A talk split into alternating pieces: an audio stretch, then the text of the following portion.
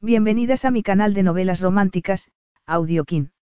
Estaré agradecida si te suscribes al canal, dejas un comentario y un me gusta. Comencemos con la narración de la novela cuyo título es Los asuntos del duque. Argumento. Años atrás, Issy Elligan perdió su inocencia con el guapísimo aristócrata Giovanni Hamilton, pero después él se marchó sin mirar atrás, dejándola con el corazón roto. Diez años después, a Issy le iba bien, bueno, tal vez cantar telegramas musicales ante un grupo de borrachos no era lo más deseable, pero lo hacía por necesidad. Y el testigo de su humillación no era otro que Gio Hamilton, ahora duque y más guapo que nunca. Él la volvió loca de pasión y se ofreció a solucionar sus problemas económicos. Era demasiado bueno para ser verdad o demasiado delicioso como para rechazarlo. Capítulo 1. Los tacones de las botas de Issy Gigan repiqueteaban como una ráfaga de disparos sobre el suelo de mármol del elegante club privado. El rítmico tableteo sonaba como un pelotón de fusilamiento haciendo prácticas mientras se acercaba a la puerta cerrada al final del pasillo. Qué apropiado. Issy se detuvo, intentando calmarse. Los disparos habían terminado, pero su estómago se encogió y luego empezó a moverse como el péndulo del Big Ben. Reconociendo los síntomas de su crónico miedo escénico, se llevó una mano al abdomen mientras miraba la elaborada placa de bronce en la puerta que anunciaba la sala común del ala este. Cálmate, puedes hacerlo. Eres una profesional del teatro con siete años de experiencia. Pero cuando tras la puerta escuchó un murmullo de risas masculinas le empezaron a temblar las piernas y notó que una gota de sudor le corría por la espalda, bajo el impermeable de Versace de segunda mano. Hay gente que depende de ti, gente que te importa.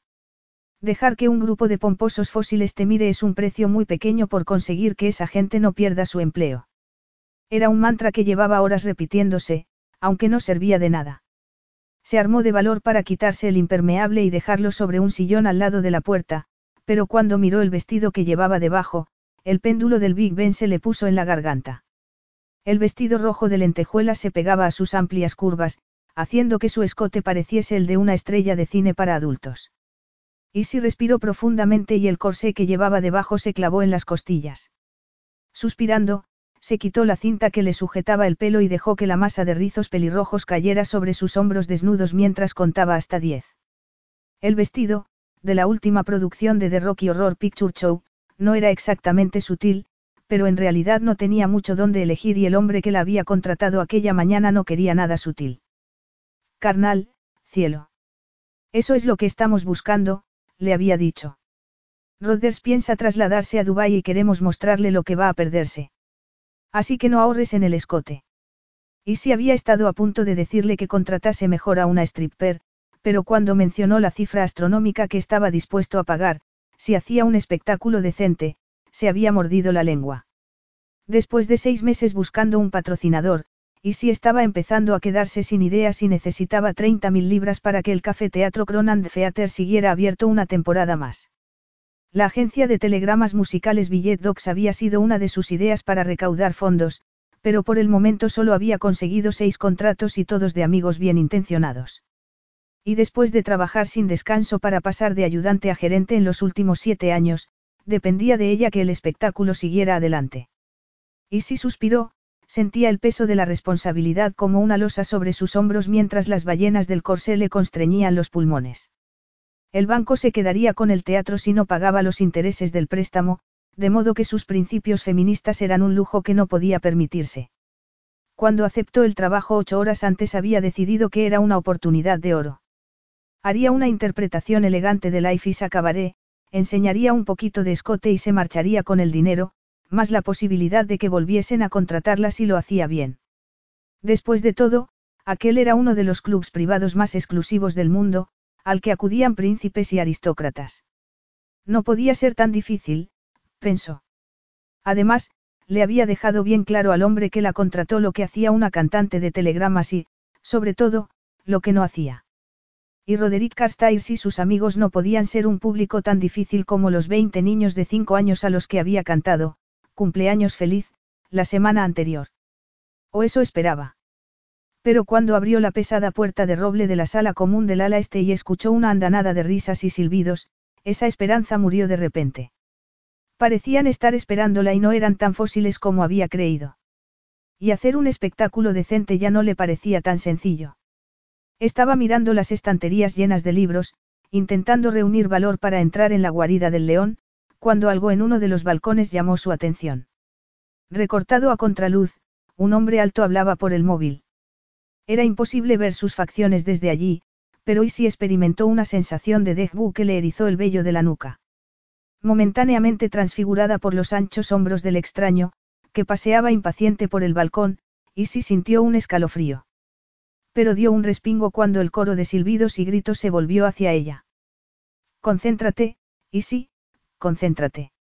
Irguiendo la espalda, dio un paso adelante, pero sus ojos fueron de nuevo hacia el balcón. El extraño había dejado de moverse y estaba mirándola. Ese pelo castaño, esos ojos. Gio, murmuró mientras el corsé se le apretaba como una prensa alrededor del torso. Y sí intentó respirar, pero no le llegaba oxígeno a los pulmones. No lo mires. Se sentía mortificada al pensar que el simple recuerdo de Giovanni Hamilton pudiese afectarla de esa forma. No seas ridícula. Aquel hombre no podía ser Gio. No podía tener tan mala suerte. Encontrarse cara a cara con el mayor desastre de su vida cuando estaba a punto de hacer aquello. No, el estrés la estaba haciendo alucinar. Y irguió los hombros y respiró todo lo que el corsé le permitía. Ya está bien de nerviosismos. Empieza el espectáculo. Colocándose en el centro de la sala, se lanzó a cantar las primeras estrofas de la famosa canción de Liza Minnelli, y varios hombres, todos jóvenes y con ganas de juerga, se levantaron, silbando y dando gritos. Y si se vio a sí misma como caperucita roja, siendo devorada por una manada de lobos borrachos y hambrientos de sexo mientras cantaba una canción prácticamente en ropa interior. De repente, un pelotón de fusilamiento le parecía mucho más atractivo. ¿Qué hacíais si llegan trabajando como stripper? Gio Hamilton estaba en el balcón, atónito, sus ojos clavados en la joven que acababa de entrar en la sala con la seguridad de una cortesana, su figura voluptuosa envuelta en un vestido de lentejuelas que haría ruborizarse a una mujer de la calle. ¿Estás ahí, Gio? Escuchó la voz de su socio por el móvil. Sí, estoy aquí, dijo él, distraído. Pero hablaremos mañana sobre el proyecto de Venecia, ya sabes que a las autoridades italianas les encanta la burocracia y seguramente solo será una formalidad. Ciao. Después de cortar la comunicación, miró a Isi, estupefacto. Aquella no podía ser la dulce, impulsiva e increíblemente ingenua chica a la que conocía de toda la vida. ¿O sí? Pero entonces se fijó en su pálida piel y en las pecas sobre los hombros y supo que era ella. Se excitó al pensar en Isi la última vez que la vio, esa piel pálida enrojecida después de hacer el amor, los rizos pelirrojos cayendo sobre sus hombros desnudos. Su voz ronca y seductora bajo el coro de silbidos y gritos hizo que volviera al presente. La voz aterciopelada de Isi era ahogada por los gritos de Carstairs, pidiéndole que se quitase el vestido. El desprecio de Gio por aquel imbécil y sus amigos se convirtió en enfado cuando Isi dejó de cantar y se quedó inmóvil. De repente, ya no era la inexperta y tentadora joven que lo había seducido una noche de verano, sino la tímida chica que siempre iba tras él cuando era adolescente, sus preciosos ojos azules brillaban de ilusión. Gio guardó el móvil en el bolsillo, furioso, excitado y algo más, no sabía bien qué. Entonces Carstyle se lanzó hacia Isi para tomarla por la cintura y vio que ella apartaba la cara para evitar el beso del borracho. Y, de repente, experimentó un incontrolable deseo de protegerla. Aparta tus sucias manos de ella, Carstyles. Once pares de ojos se volvieron hacia él. Isi dejó escapar una exclamación, mirándolo con los ojos como platos, mientras Carstyles levantaba la cabeza, su rubicundo rostro estaba desencajado por el alcohol. ¿Qué pasa? Gio lanzó el puño hacia la mandíbula del borracho con todas sus fuerzas. Cielo santo, murmuró, tocando sus doloridos nudillos mientras Carstairs caía sobre la alfombra. Y si dejó escapar un gemido, pero logró sujetarla antes de que cayese al suelo, desmayada. Gio la tomó en brazos, ignorando los gritos de los amigos de Carstairs. Ninguno de ellos estaba lo bastante sobrio o tenía valor suficiente para causarle problemas. Eche a esa basura de aquí cuando recupere el conocimiento, le dijo a un empleado del club que acaba de entrar en el salón. El hombre asintió con la cabeza. Sí, señor duque. La señorita está bien. Se pondrá bien, respondió él. Cuando haya echado de aquí a Carstairs, lleve agua mineral y coñac a mi suite. Se dirigió al ascensor respirando la colonia de Isi y se dio cuenta de que le temblaban las piernas. Ella se movió entonces y, por fin, pudo mirar su cara a la luz de un fluorescente. Podía ver las encantadoras pecas en su nariz y los labios carnosos. A pesar del exagerado maquillaje y el carmín rojo en los labios, su rostro ovalado seguía teniendo esa mezcla de inocencia y sensualidad que le había provocado tantas noches de insomnio años antes. Gio miró entonces su escote, apenas escondido por el vestido, pero apartó la mirada para subir al ascensor. Incluso a los 17 años, y si Elligan había sido una fuerza de la naturaleza, tan imposible de ignorar como de controlar. A él le encantaban los riesgos, pero si lo había dejado de piedra. Lo había sobrepasado. Y, aparentemente, eso no había cambiado. Abrió la puerta de la suite con una mano y se dirigió al dormitorio para dejarla sobre la cama, dando un paso atrás para mirarla. ¿Qué iba a hacer con ella? No sabía de dónde había salido ese inesperado impulso de rescatarla, pero darle un puñetazo al idiota de Carstairs y dejarlo en el suelo era donde empezaba y terminaba su responsabilidad. Él no era ningún caballero andante. Gio frunció el ceño, su irritación se mezcló con una oleada de deseo mientras la veía respirar entrecortadamente. Aquel vestido era como una armadura. Era lógico que se hubiera desmayado. Murmurando una imprecación, se sentó al borde de la cama y tiró del lazo del escote, sus ojos se clavaron en los pechos femeninos. Era más exquisita de lo que recordaba, tanto que tenía que hacer un esfuerzo para controlar su excitación. Entonces vio unas marcas rojas en su pálida piel, donde las ballenas del corsé se le habían clavado en la carne. Por el amor de Dios, y sí, musito. ¿Cómo se le había ocurrido ponerse aquella cosa? Y luego ponerse a cantar delante de un grupo de borrachos. Y si Elligan siempre había necesitado que alguien cuidase de ella y tendría que echarle una seria regañina cuando recuperase el conocimiento. Gio se sentó en un sillón al lado de la cama. La razón para aquella desastrosa farsa tendría que ver con el dinero, estaba seguro.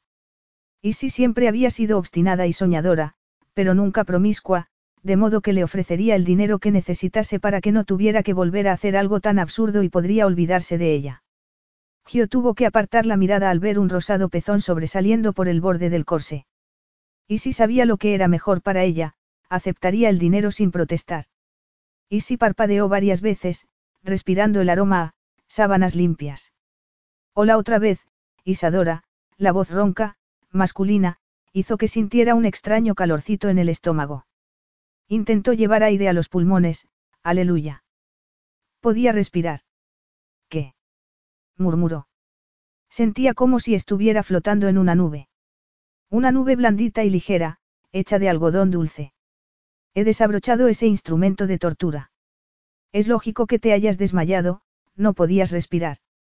Era esa preciosa voz otra vez, con ligero acento mediterráneo, y evidente tono de censura. Y si frunció el ceño. No conocía esa voz. Cuando abrió los ojos vio que había un hombre a su lado y su primer pensamiento fue que tenía un aspecto demasiado masculino para ese sillón de flores en el que estaba sentado. Pero luego se concentró en su cara y, al reconocerlo, la nube de algodón dulce desapareció. Vete, murmuró, tapándose los ojos con el brazo. Eres una alucinación. Pero era demasiado tarde. Incluso una breve mirada había sellado la imagen en sus retinas. Los altos pómulos, la mandíbula cuadrada con un hoyito en la barbilla, el pelo ondulado apartado de la cara, las cejas oscuras y esas largas pestañas rodeando unos ojos de color chocolate más tentadores que el pecado original. Se le encogió el corazón al rememorar cómo la había mirado la última vez, sus ojos ensombrecidos de irritación. Pero entonces recordó lo que había pasado unos minutos antes y dejó escapar un gemido de angustia. Las sudorosas manos de Carstairs, el olor a whisky y apuro en su aliento, el miedo reemplazado por la sorpresa al ver que la cabeza de Carstairs caía hacia atrás ante la llegada de Gio, y a partir de ahí no recordaba nada. No puede ser. Esto no puede estar pasando. Tiene que ser una alucinación.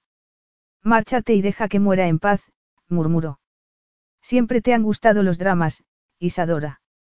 Ella bajó el brazo y, al ver los marcados bíceps bajo la manga del polo negro y el brillo burlón en sus ojos, tuvo que aceptar la verdad, no era una alucinación. Esas arruguitas alrededor de los ojos no habían estado allí diez años antes, pero a los 31 años, Giovanni Hamilton era tan devastadoramente apuesto como lo había sido a los 21. ¿Por qué no había podido engordar o quedarse calvo? Era lo mínimo que merecía. No me llames Isadora.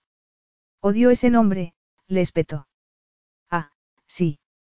murmuró él, enarcando una ceja. ¿Desde cuándo? Desde que tú te fuiste. Pero ¿y si aplastó ese pensamiento? Pensar que una vez había adorado que la llamase por su nombre original, a menudo, ese sencillo gesto hacía que se sintiera feliz durante días.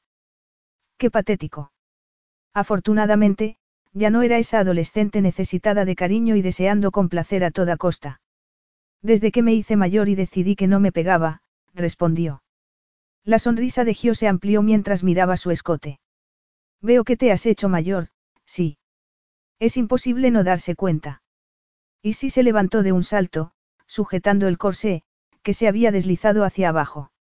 Estaba trabajando, se defendió, irritada porque el vestido le parecía ahora más revelador que delante de Carstyles y sus amigotes. Trabajando. Es así como lo llamas. Replicó Gio, irónico. ¿Qué clase de trabajo requiere que un idiota como Carstyles te asalte? ¿Qué crees que habría pasado si yo no hubiera estado allí? Y si tuvo que contener el deseo de ponerse a gritar. En realidad, nunca debería haber aceptado aquel trabajo. Y tal vez había sido un error entrar en la sala cuando supo que su público estaba borracho, pero llevaba tantos meses aguantando presiones. Su medio de vida, y el de sus compañeros, estaba en juego, de modo que se había arriesgado, en vano, desde luego. Pero no iba a lamentarlo. Y, desde luego, no iba a permitir que la criticase un hombre a quien no le importaba absolutamente nadie más que él mismo. No te atrevas a dar a entender que yo tengo la culpa del repugnante comportamiento de Carstyles, le espetó, furiosa. Y enseguida vio que Gio la miraba con cara de sorpresa. Estupendo. Tenía que saber que ya no era la patética admiradora que había sido una vez. Ese hombre estaba como una cuba, siguió, pero nadie te pidió que te involucrases. Si tú no hubieras estado allí no me habría pasado nada. Probablemente. Y si se levantó, sujetando el corsé. Daría cualquier cosa por llevar vaqueros y camiseta porque vestida como si se hubiera escapado del Molin Rouge, su discurso no tenía el mismo impacto. ¿Dónde crees que vas? Le preguntó él. Me marchó, replicó Isi, poniendo la mano en el picaporte. Pero cuando iba a abrir la puerta, dispuesta a hacer una salida triunfal, una mano morena la cerró de golpe. De eso nada. Sí se dio la vuelta e inmediatamente se dio cuenta de su error. Gio estaba tan cerca que podía ver los puntitos dorados en los iris de sus ojos, respirar el aroma de su colonia y sentir el calor de su cuerpo. ¿Qué? exclamó, sintiéndose acorralada. La última vez que estuvo tan cerca de Gio había perdido la virginidad. No quiero que te marches enfadada, dijo él, bajando el brazo. Me has malinterpretado. ¿Qué he malinterpretado exactamente? replicó Isi levantando la cara para mirarlo. Qué irritante. Midiendo metro sesenta y siete y con esos tacones de aguja debería poder mirarlo a los ojos, pero no tuvo esa suerte. Gio siempre había sido muy alto. Alto y delgado.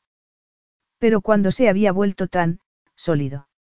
Intentó parecer aburrida, pero dada su limitada capacidad interpretativa, no resultó fácil. De modo que decidió verlo por lo que era, el mayor error de su vida. Pensar que una vez había creído que esa expresión vacía era enigmática cuando solo era la prueba de que Gio Hamilton no tenía corazón. Carstairs merecía ese puñetazo y yo he disfrutado dándoselo, estaba diciendo él. No te estoy culpando a ti, estoy culpando a la situación. Sus ojos se encontraron entonces y en los de Gio le pareció ver un brillo de preocupación. Si necesitabas dinero, deberías haber acudido a mí, añadió, con tono dictatorial. Y si supo entonces que había cometido un error, no era preocupación lo que había en sus ojos, era desprecio. No había necesidad de convertirte en stripper, siguió. El corazón de Isi se detuvo por un momento. Había dicho stripper. Gio le puso una mano en la mejilla y el inesperado contacto hizo que la airada réplica se quedase en su garganta. Sé que las cosas terminaron mal entre nosotros, pero una vez fuimos amigos y puedo ayudarte, siguió, acariciándola con el pulgar. Y, pase lo que pase, buscarás otro trabajo. Porque, además, eres una stripper horrible. Capítulo 2. Y si no solía quedarse sin palabras. En general, le gustaba hablar y nunca le resultaba difícil dar su opinión, pero en aquel momento no podía articular palabra. Estaba demasiado ocupada intentando decidir qué la enfadaba más, que Gio pensara que era una stripper, que pensara que era una stripper horrible, que creyera que era asunto suyo o que tuviese la cara de llamarse su amigo. No somos amigos, le espetó. Me di cuenta de eso hace mucho tiempo. Es que no te acuerdas. Gio le estaba acariciando la nuca, haciendo difícil que pudiera concentrarse. Tal vez, amigos, no sea la palabra adecuada, respondió, mirándola a los ojos. Y lo que vio en ellos hizo que contuviese el aliento. Sus pupilas se habían dilatado, el marrón chocolate convertido en negro. Estaba excitado, pero lo que más la sorprendió fue el cosquilleo que sintió entre las piernas. ¿Qué tal si hacemos las paces con un beso? murmuró Gio con voz ronca. Antes de que Isi pudiera responder, rozó sus labios con los suyos y luego inclinó la cabeza para besar el nacimiento de sus pechos. El deseo la paralizó, la sorpresa y el miedo convertidos en una repentina oleada de deseo. Para ahora mismo, deténlo. Pero deseaba aquello. Aún recordaba cómo sus labios habían encendido sus sentidos esa noche. Sin pensar, bajó las manos que sujetaban el corsé y dejó escapar un suspiro cuando Gio envolvió un pezón con los labios para tirar de él, despertando sensaciones olvidadas. Diez años no han sido suficientes, murmuró, sus pecaminosos ojos castaños cargados de deseo. Y si se apartó, sujetando el corsé, cuando alguien llamó a la puerta. ¿Qué había pasado? ¿Cómo podía haber dejado ella que pasara? ¿Cómo podía Gio seguir afectándola de ese modo? Perdone, Señor Duque, escucharon una voz al otro lado de la puerta. ¿Quiere que deje la bandeja en el pasillo? Un momento. Gritó Gio, sin dejar de mirarla.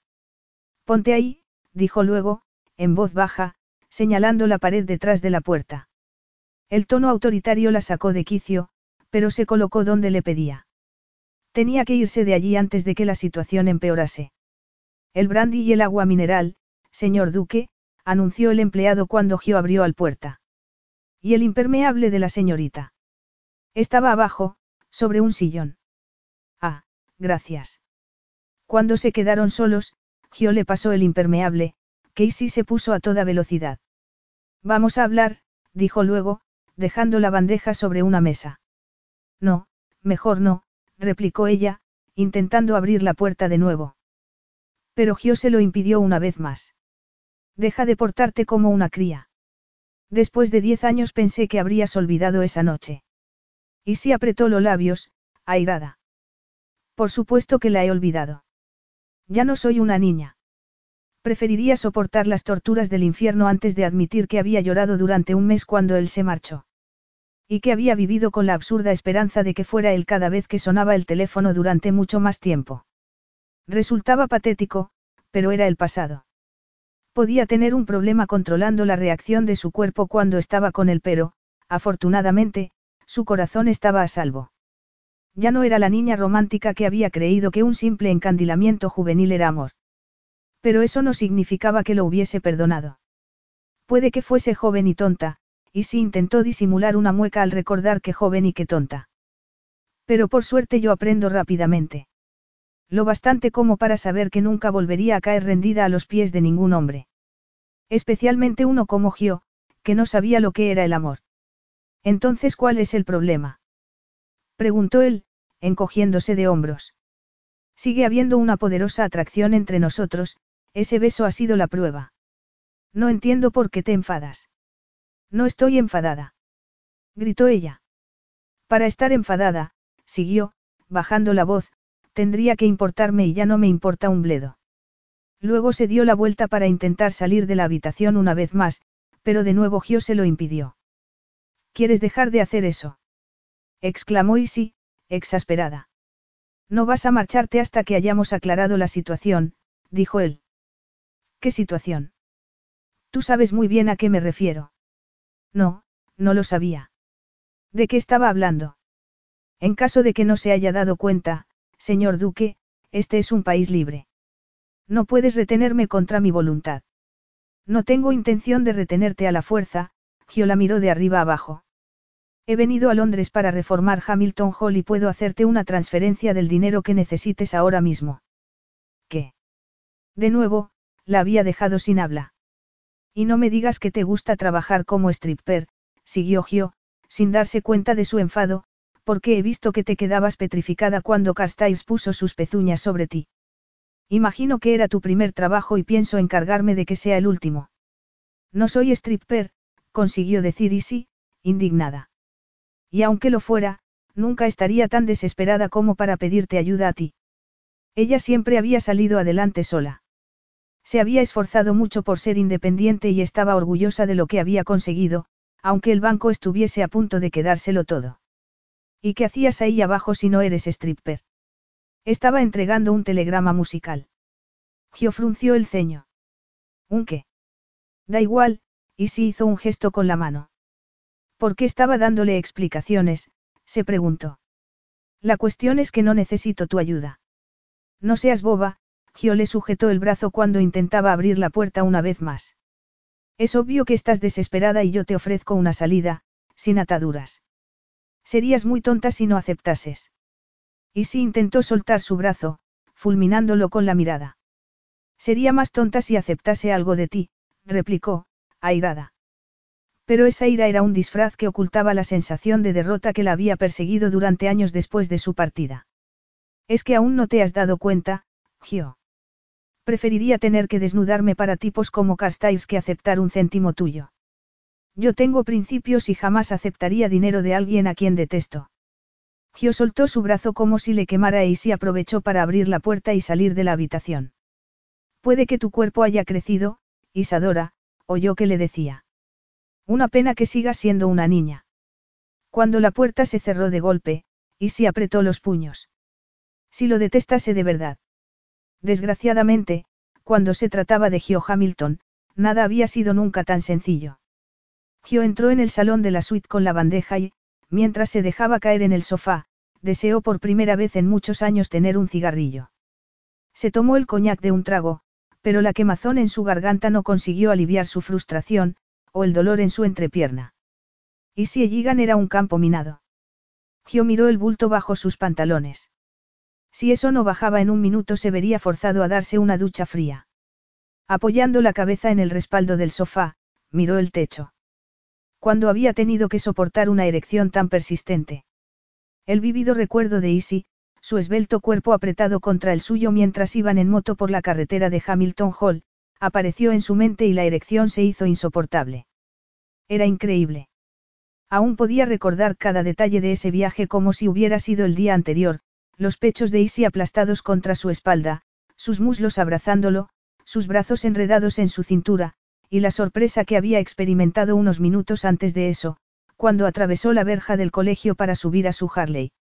Había esperado ver a la chica gordita que recordaba, no a una escultural joven con el cuerpo y la cara de una diosa.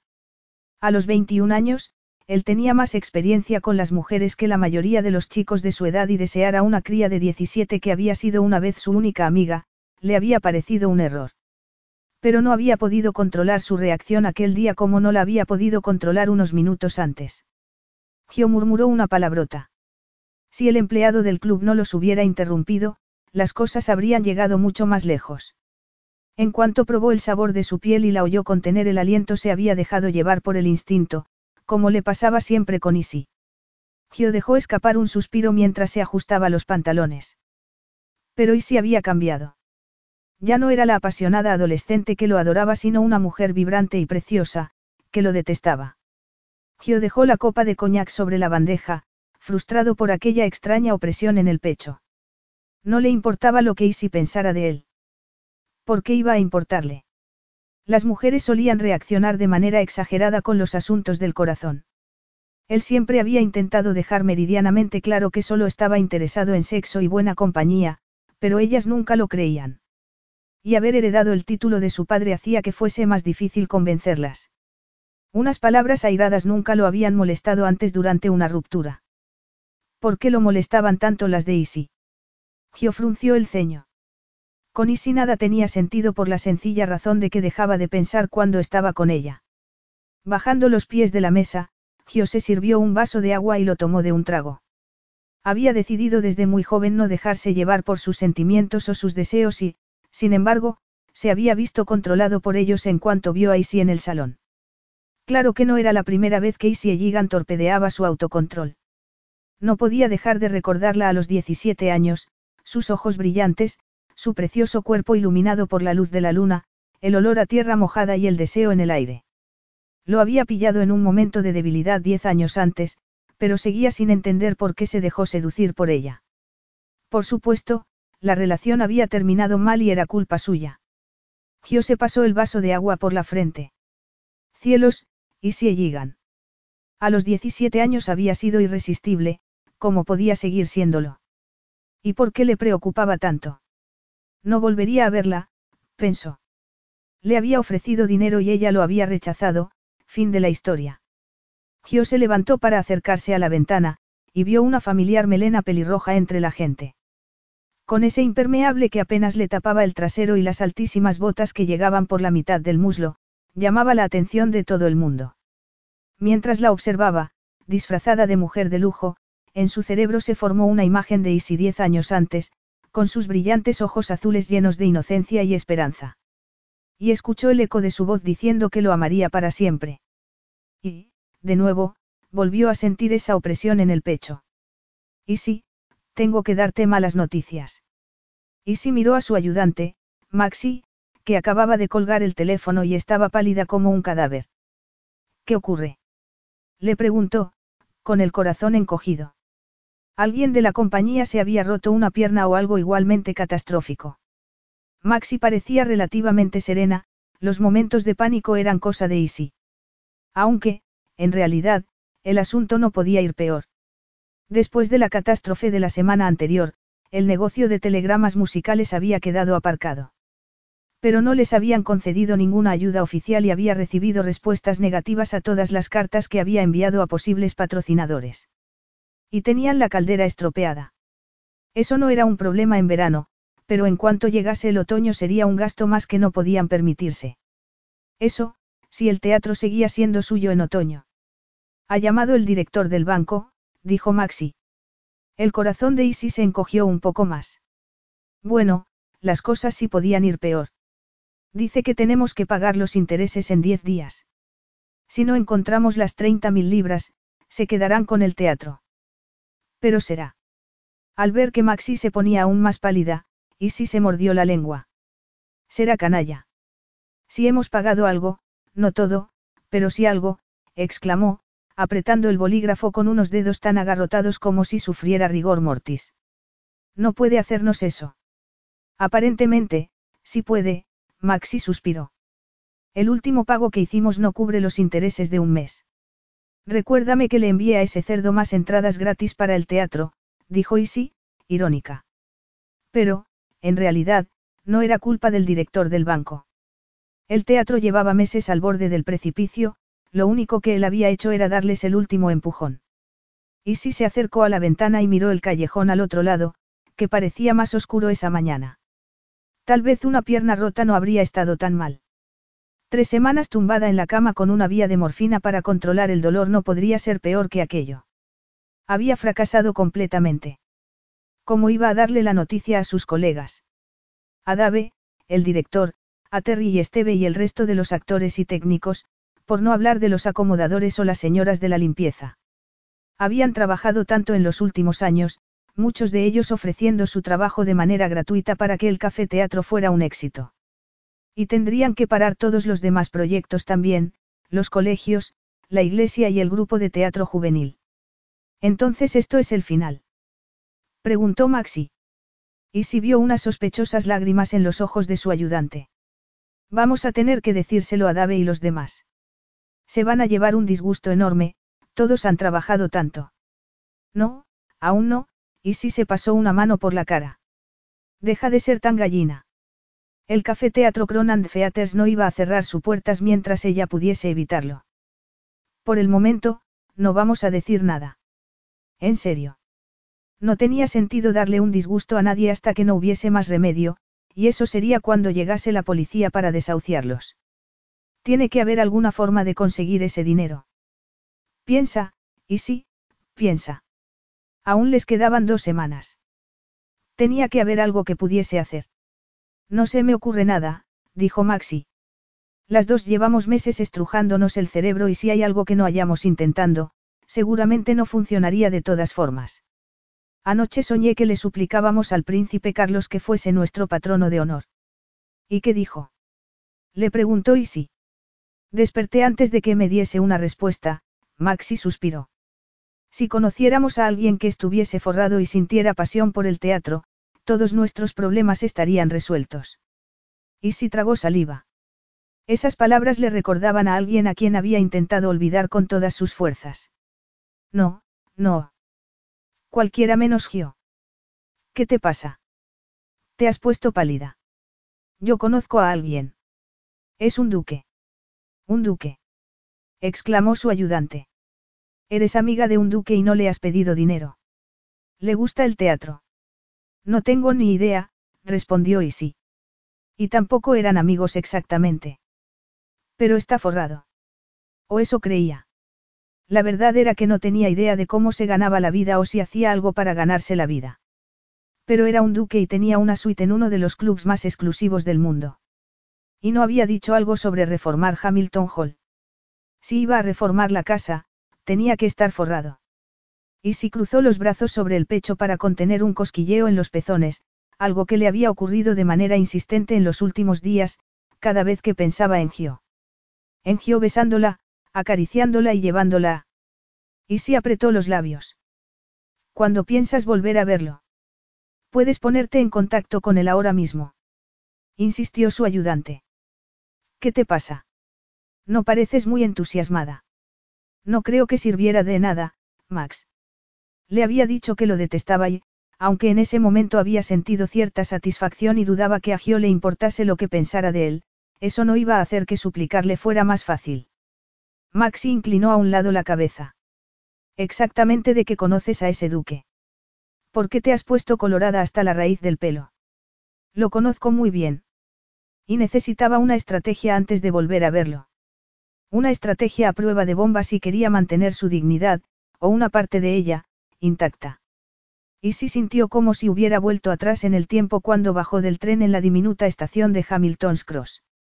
Era un viaje que había hecho docenas de veces en su infancia y adolescencia cuando su madre, Edie, era el ama de llaves de Hamilton Hall. Al ver su reflejo en la puerta de cristal de la estación, Issy se felicitó a sí misma por el drástico cambio de su aspecto. El vestido de color esmeralda con zapatos a juego, acentuado por su collar favorito y unas gafas de sol, era mucho más sofisticado que el uniforme del colegio. Con el pelo ondulado en lugar de la bola de rizos de su infancia parecía más Rita Hayworth que Annie, la huerfanita. Ese pensamiento le dio la confianza que necesitaba mientras se dirigía al puesto de periódicos que era, además, el despacho de billetes. Una confianza que necesitaba desesperadamente después de pasar la noche intentando desarrollar una estrategia para su encuentro con Gio. Si no le hubiera dicho que lo detestaba. Desgraciadamente, la estrategia que había elegido, mostrarse seria, profesional, y no perder la calma, parecía muy poca cosa a medida que se acercaba la hora. Se apartó un rizo de la cara, sujetó el elegante bolso cartera sobre su hombro, el toque final de su imagen profesional. Llevaba allí toda la documentación del teatro, incluyendo detalles del préstamo, un proyecto económico y las buenas críticas que habían recibido en los últimos años. Aunque estaba hecha un manojo de nervios después de una noche en vela imaginando todo lo que podía ir mal. Descartada la idea de informar a Gio de su llegada, segura de que la mandaría a paseo, había decidido darle una sorpresa. Pero, por lo que había descubierto sobre él en Internet, el elemento sorpresa era lo único con lo que contaba. La sorprendente revelación de que era un conocido arquitecto, famoso por sus diseños innovadores y con uno de los gabinetes de arquitectura más buscados de Europa no había ayudado a calmarle los nervios. Muy bien, Gio era rico. Esa era la razón por la que estaba allí. Pero descubrir que el chico al que había idolatrado en su infancia había tenido tanto éxito la había conmovido de una manera extraña que no podía explicar. Y eso sin contar con la reacción de su cuerpo cada vez que recordaba su encuentro en el club. Pero estaba allí por una razón y no pensaba olvidarlo o perdería el teatro para siempre. Tenía un plan, le hablaría del Cronand Theaters y haría todo lo posible para convencerlo de que invertir en el teatro podría ser interesante para su empresa. Y si todo fallaba, le recordaría su oferta de ayuda económica. Pero bajo ninguna circunstancia dejaría que su pasado, o sus hormonas, la alejasen del objetivo. Fuera cual fuera la provocación, o la tentación. Eres tú, y si llegan.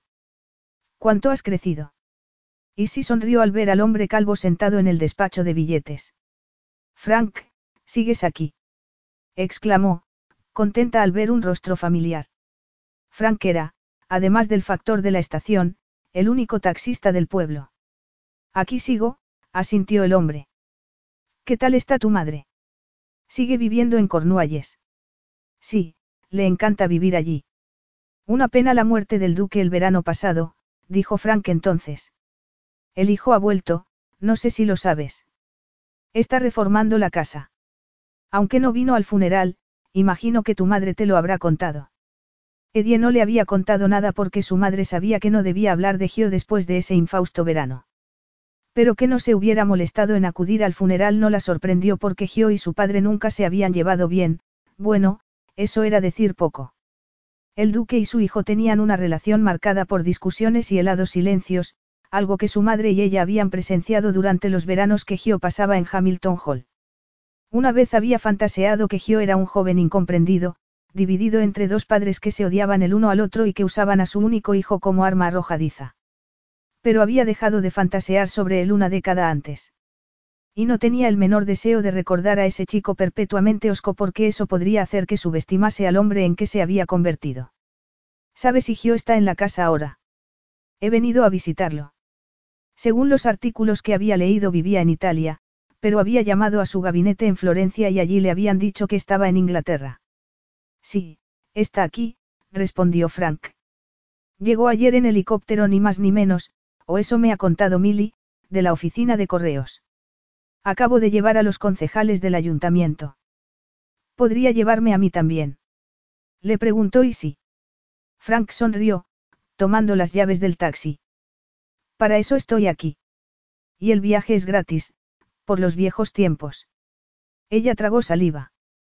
No quería pensar en los viejos tiempos. Especialmente, en los tiempos con Gio. Estaba decidida a olvidarlos, pero mientras recorrían la carretera que llevaba a Hamilton Hall, los viejos tiempos volvieron quisiera ella o no. Capítulo 3. Diez años antes. No puedo creer que vayas a hacerlo esta noche. ¿Y si tu madre se entera? Calla, Meli, y si miró a las chicas sentadas en la parte delantera del autobús. Baja la voz.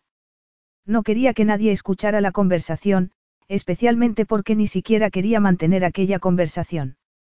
Cuando dos años antes le contó a su mejor amiga que iba a perder su virginidad con Giovanni Hamilton le había parecido algo emocionante, un tema prohibido del que hablaban durante el largo y aburrido viaje del colegio a casa cada día. Y entonces tenía tantas posibilidades de hacerse realidad como que Meli la perdiera con Gary Barlow, el cantante de Taquetat. Gio era completamente inasequible. Cuando tenía 15 años y el 19, esos cuatro años de diferencia le habían parecido una eternidad. Pero no siempre había sido así. Cuando Isi y su madre se instalaron en Hamilton Hall y Gio apareció en verano, se hicieron amigos y colegas de aventuras inmediatamente. Para una chica de nueve años acostumbrada a pasar horas sola, Gio era un regalo del cielo. Un chico serio de trece años con unos ojos castaños tan bonitos que el corazón de Isi se volvía loco cada vez que la miraba. Además, poseía una fascinante colección de palabrotas en varios idiomas y una mente creativa con un talento natural para lo prohibido. Sí, Gio era más cautivador que cualquier personaje de los libros de aventuras.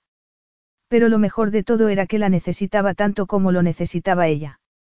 Y si veía tristeza en sus ojos cuando su padre le gritaba, algo que parecía ocurrir todo el tiempo, pero había descubierto que cuando hablaba con él, cuando lo hacía reír, ese brillo de tristeza desaparecía.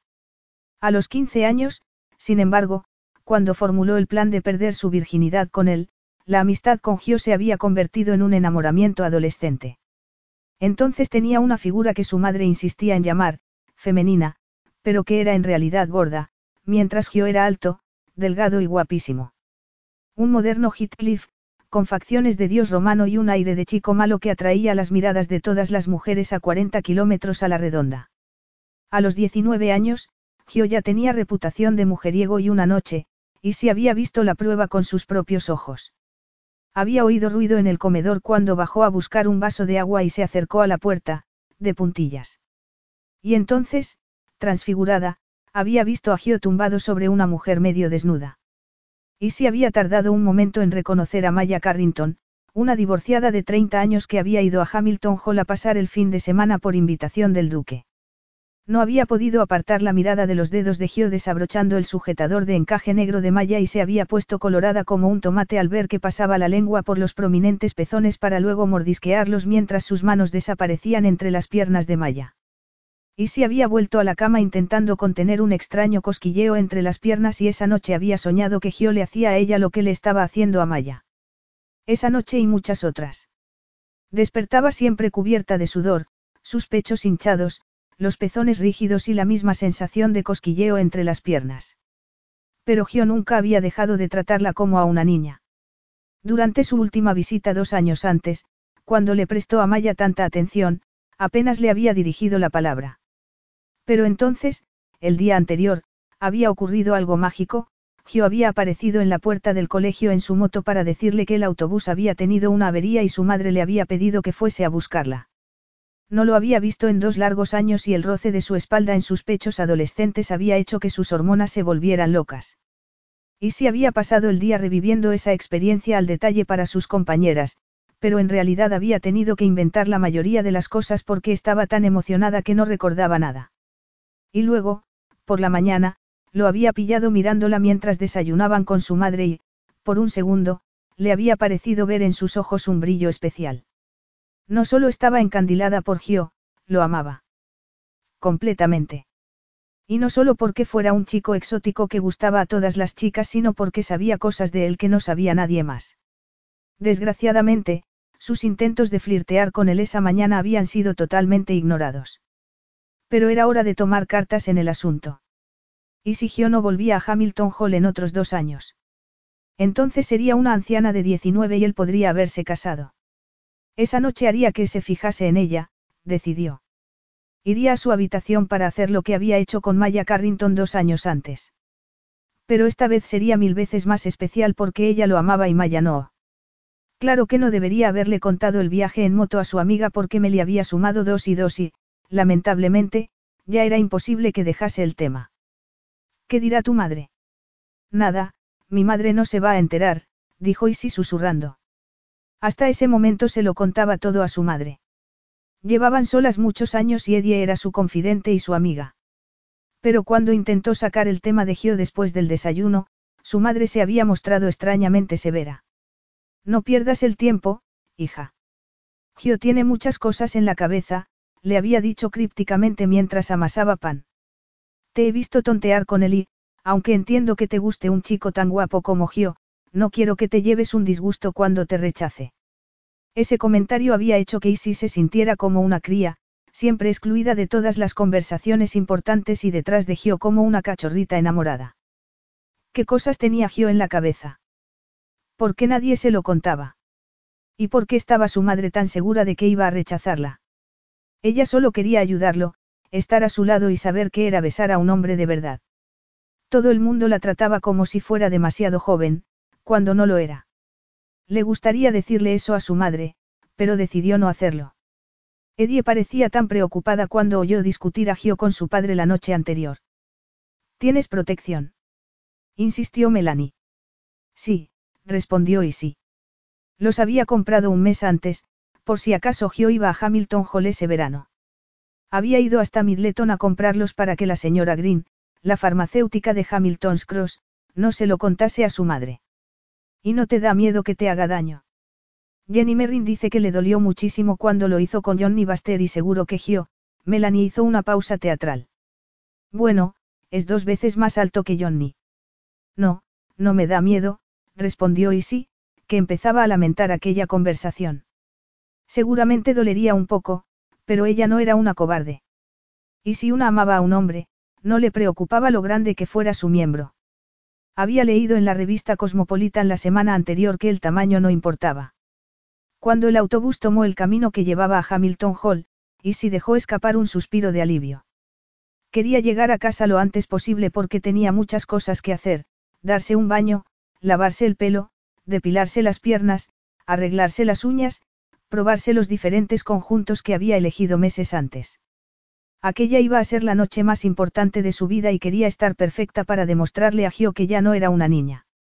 Sentía ese cosquilleo extraño entre las piernas todo el tiempo y sabía que iba a hacer lo que debía. Cuando el autobús se detuvo saltó del asiento, pero Melanie le agarró el brazo. Me das una envidia, Gio es guapísimo. Espero que no te duela mucho. Ya verás cómo no, dijo ella. Gio nunca le haría daño intencionadamente, de eso estaba segura. Habían cambiado muchas cosas en los últimos años, pero eso no cambiaría nunca. Antes de enamorarse de él, Gio había sido como un hermano mayor que la escuchaba cuando hablaba de su padre, al que apenas recordaba, y le decía que no debería entristecerse por no tenerlo porque los padres eran un asco. Las cosas siempre habían sido difíciles entre Gio y su padre, tanto que ya apenas iba a Hamilton Hall y cuando iba parecía llevar un escudo que alejaba a los demás. Pero esa noche lo recuperaría. El chico arisco y serio sería su amigo otra vez, pero, además, sería su amante y entonces podría contarle cualquier cosa. Y todo sería maravilloso. Y si abrió la verja del huerto y se mordió los labios cuando la madera crujió. En la oscuridad, respiró el olor a manzanas, y a tabaco. Gio estaba allí, fumando un cigarrillo. En silencio, se quitó los zapatos. Eso arruinaría el conjunto que se había puesto, pero no quería tropezarse con los tacones.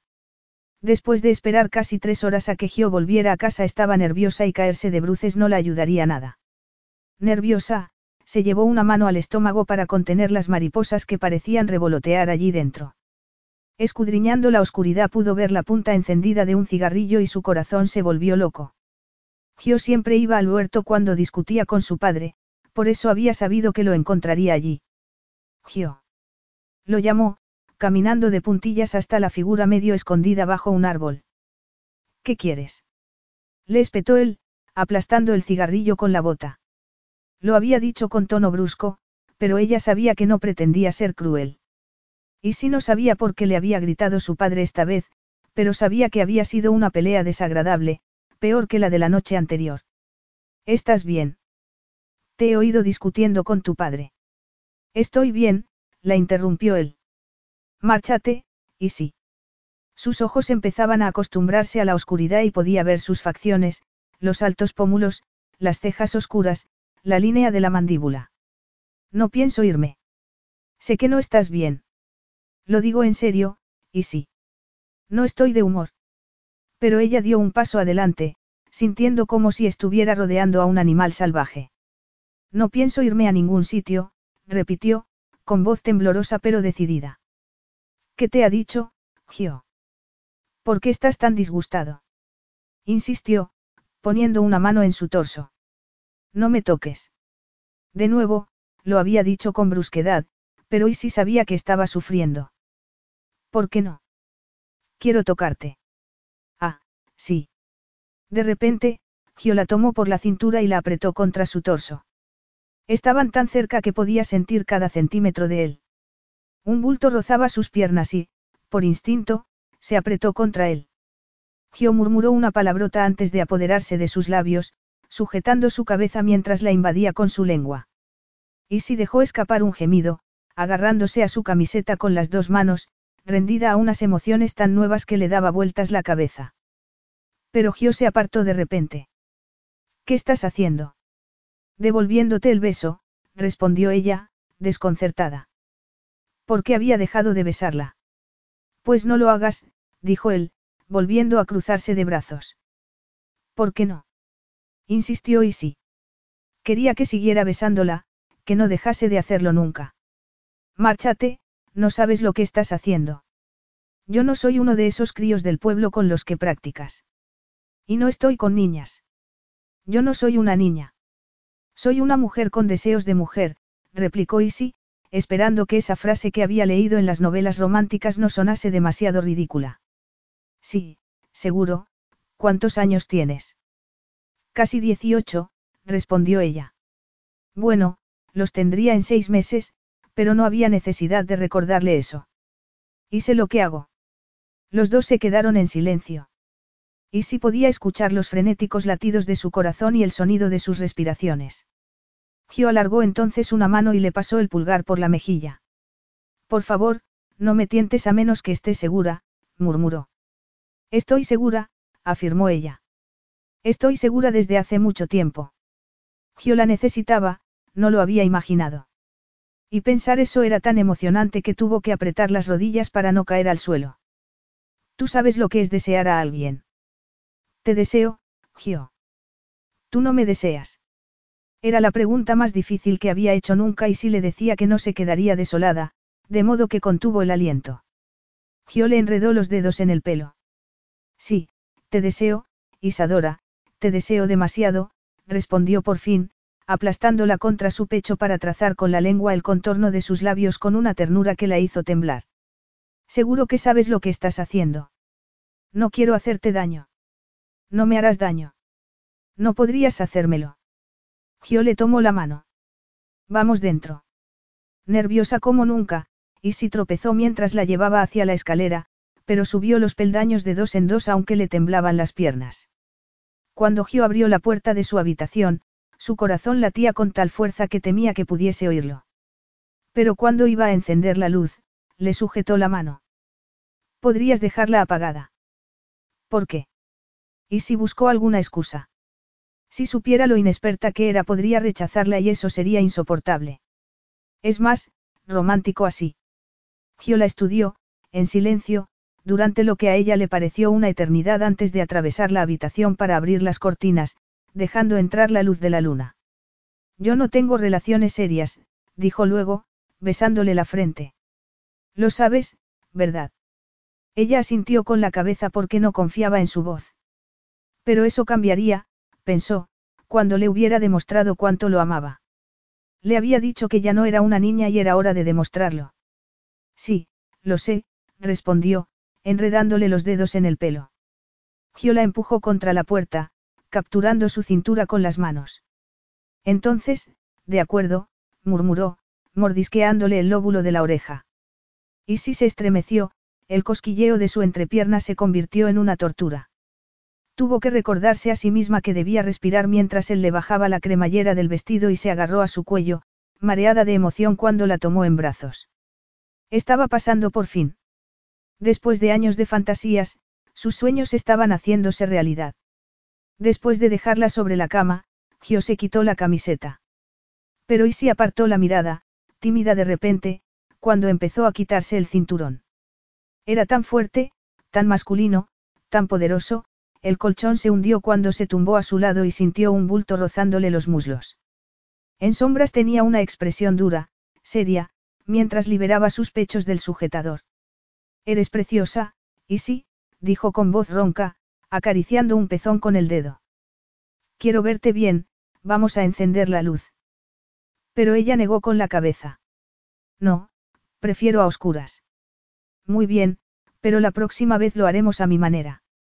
El corazón de Isi se animó cuando dijo, la próxima vez. Y más aún cuando se inclinó para capturar el pezón entre los labios. La sensación era tan nueva para ella, tan poderosa. Sin pensar, se arqueó hacia él, sintiendo una extraña humedad entre las piernas. Abre las piernas, bella, susurró Gio. Ella obedeció y cuando empezó a acariciarla con los dedos sintió algo, algo desconocido que la golpeó con la fuerza de un tsunami.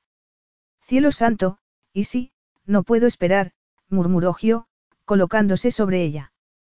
Puedo. Y si no entendió a qué se refería, pero asintió con la cabeza mientras él buscaba algo en el cajón de la mesilla. Y un segundo después lo sintió, enorme y duro y sin embargo suave como el terciopelo, abriendo su carne. La primera embestida le provocó un dolor intenso, tanto que tuvo que contener un sollozo. Gio se apartó. ¿Y sí? Por favor, no pares, dijo ella, agarrándose a sus hombros. No me duele. Era cierto. El dolor se había convertido en una abrumadora presión, y quería saber qué había después. Murmurando una palabrota, Gio empujó un poco más, con cuidado, mientras ella deslizaba las manos por su piel satinada. Lo oyó gemir y oyó también sus propios sollozos de placer mientras el tsunami volvía, más poderoso que el anterior, haciéndola gritar. Por el amor de Dios, y sí, eras inocente. Ella abrió los ojos, y la luz de la lámpara se encendió, cegándola momentáneamente. Lo sé, asintió, tapándose la cara con el brazo. ¿Qué había hecho? Cálmate, tranquila, dijo Gio, abrazándola. Deja de temblar. Lo siento, y sí. ¿Estás bien? Te he hecho daño. Ella abrió los ojos de nuevo. La suave luz iluminaba claramente sus facciones y sintió una oleada de amor más intensa, más real que nunca. Estoy bien, murmuró, suspirando. De hecho, nunca se había sentido mejor en toda su vida. No imaginaba que pudiera ser tan maravilloso. Gio se apartó un poco para levantarle la barbilla con un dedo. Espera un momento, ¿por qué no me lo habías dicho? No te entiendo, tartamudeó ella. Gio se levantó entonces y verlo pasear desnudo por la habitación hizo que el cosquilleo entre sus piernas despertase a la vida. Pero entonces Gio volvió a ponerse los pantalones y la camiseta. ¿Ocurre algo? Le preguntó. Aquello no iba bien. No era así como tenía que ser. Aquel era el momento en el que debían declararse amor eterno el uno al otro. Te pregunté si eras inocente. ¿Por qué me has mentido? Yo. Le había preguntado. Y sí sacudió la cabeza. Yo no, no quería mentir. ¿Cómo que no? Gio sacó una bolsa de viaje del armario y empezó a abrir los cajones de la cómoda. No lo entiendo. ¿Qué estás haciendo? Me marcho, respondió él, volviéndose para mirarla. Siento mucho haberte hecho daño. Debería haber parado cuando me di cuenta de que lo que pasaba, pero no podía, no sé a qué estás jugando, pero se ha terminado. No es un juego, y sí se agarró a las sábanas, de rodillas sobre el colchón. Era un absurdo malentendido, él la quería, la necesitaba. Ella lo necesitaba. No acababa de demostrárselo. Tengo que irme, lo siento. Te quiero, Gio. Siempre te he querido y siempre te querré. Él se quedó inmóvil, mirándola con expresión cínica. No seas niña, por el amor de Dios. Sus crueles palabras hicieron que Isi cayera sobre la cama, atónita. No podía marcharse así después de lo que habían hecho. No te vayas, Gio. Tienes que quedarte. Él se volvió, con la mano en el picaporte. Aquí no hay nada para mí, le dijo. Y la amargura que había en su voz hizo que la agonía de Isi fuese mil veces peor. Nunca lo ha habido. Un sollozo escapó de su garganta y las lágrimas empezaron a rodar por su rostro. No llores, Isi. Créeme, no merece la pena. Cuando te des cuenta, tú misma me darás las gracias. Capítulo 4.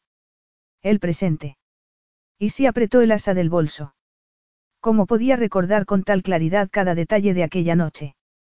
No solo la angustia y el dolor, sino la euforia y la esperanza que había sentido, incluso el intenso placer.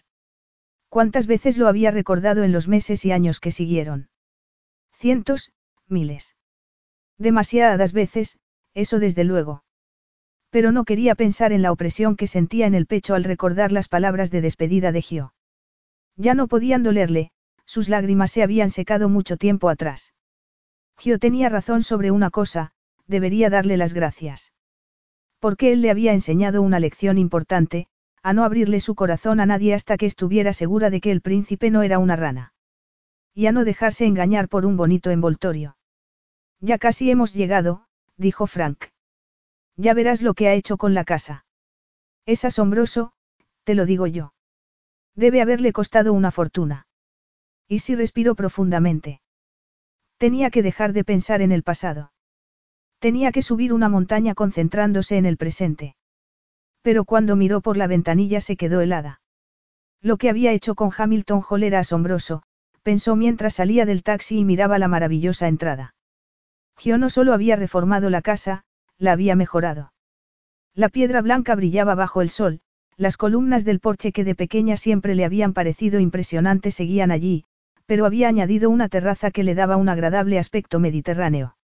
No pudo convencer a Frank para que aceptase dinero por el viaje, pero se despidió de él con un abrazo y mientras el taxi se alejaba, y miró la casa de nuevo. ¿Por qué la transformación de Gio hacía que se sintiera amedrentada? No seas boba. Recuerda que esto no es algo personal. Es por el teatro. Nada de recordar el pasado.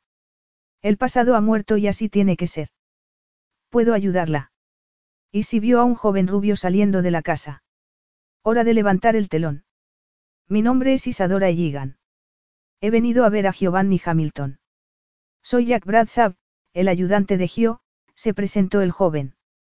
Lo siento, él no me ha dicho que esperase visita, había quedado con Gio. No. Sí, mintió y sí. Imagino que habrá olvidado decírselo. Si iba a echarla de allí, tendría que hacerlo personalmente. Bueno, no es la primera vez. Los genios no ponen mucha atención a cosas tan poco importantes como la agenda, el joven señaló la puerta. Está con el jefe de obras en el jardín. ¿Quiere entrar? Mientras Jack la acompañaba por el interior de la casa, y si admiró los cambios que había hecho. ¿Cómo había conseguido tanta luz en el interior del edificio? ¿Y cómo era posible que pareciese tan espaciosa y abierta cuando antes era oscura y sombría? Cuando llegaron al jardín y vio a Gio, y si tuvo que tragar saliva. Alto y guapísimo con un pantalón de lino gris y una camisa blanca, estaba al otro lado de la piscina charlando con un par de hombres. Casi como si hubiera intuido su presencia, giró la cabeza. Y casi podría jurar que sentía el calor de su mirada mientras estrechaba la mano de los dos hombres antes de acercarse a ella pisando la hierba recién cortada. Siempre le había encantado cómo se movía, con ese paso lánguido y relajado, como si estuviera totalmente cómodo en su propia piel. Gio era un hombre que llamaba la atención, incluso de adolescente. Pero la edad lo había hecho más atractivo. Con la piel bronceada, los hombros anchos, las caderas delgadas, ese rostro de estatua romana y su espeso pelo castaño, que una vez había llevado en una coleta para irritar a su padre pero que ahora llevaba más corto, el flequillo cayendo sobre la frente. No era una sorpresa que lo hubiese idolatrado una vez. Incluso que lo hubiera confundido con un príncipe. Afortunadamente, ahora sabía que los ídolos tenían los pies de barro. Y, sin embargo, se le aceleró el pulso al verlo y tuvo que hacer un esfuerzo para respirar con normalidad. ¿Qué le pasaba? El estrés de los últimos meses la había convertido en una ninfómana. ¡Qué sorpresa, Isadora! la saludó él. Hoy tienes un aspecto más, sofisticado. Hola, Gio, dijo ella, intentando mostrarse serena y profesional, a pesar de que sus pezones se habían levantado bajo el sujetador.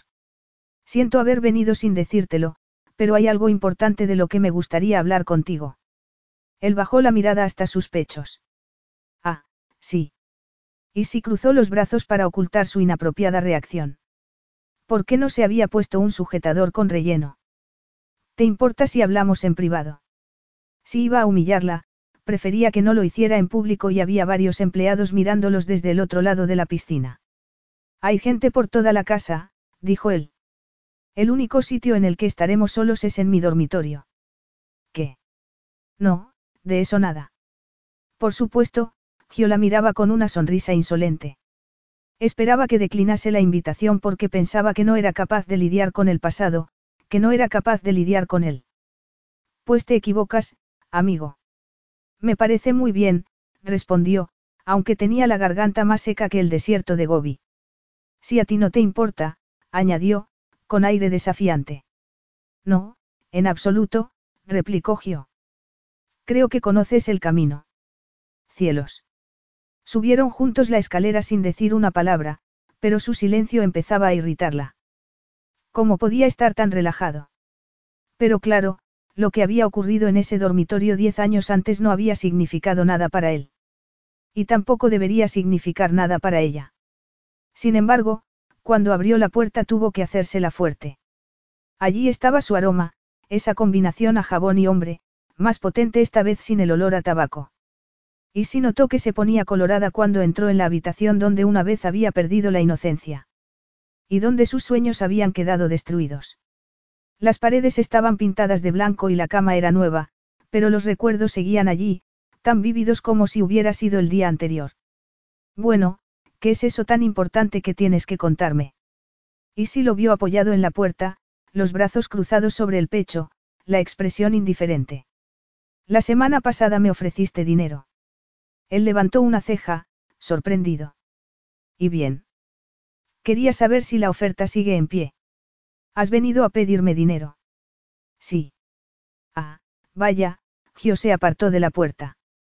¿Y qué ha sido de la mujer cuyos principios jamás la dejarían rebajarse a pedirme nada? Se detuvo frente a ella, tan cerca que podía sentir el calor de su cuerpo. Eso es lo que dijiste, ¿verdad? Y te pido disculpas, dijo Isi, dispuesta a hacer lo que tuviera que hacer.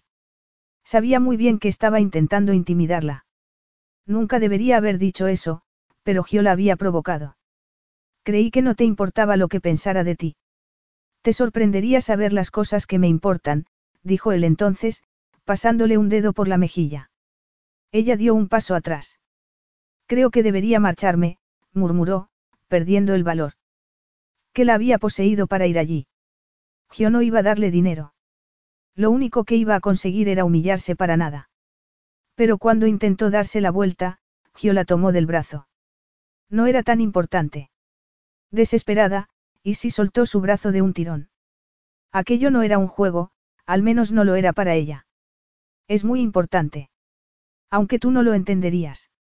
Siempre había estado dispuesta a luchar por aquello en lo que creía. Gio no lo había hecho porque él no creía en nada. ¿Qué me darías a cambio? Le preguntó él entonces. ¿Qué es lo que quieres? Tú sabes lo que quiero. Y tú también lo quieres, Isadora.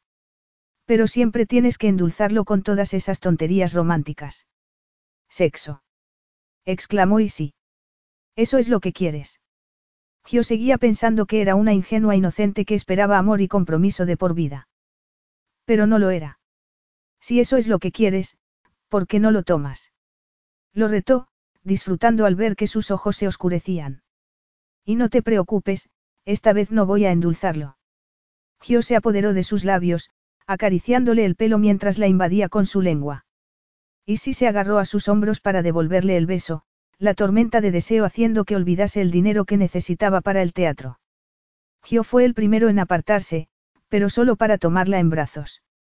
Cuando cayó sobre la cama, y si sentía como si estuviera deslizándose por las cataratas del Niágara en un barril, aterrorizada y excitada al mismo tiempo.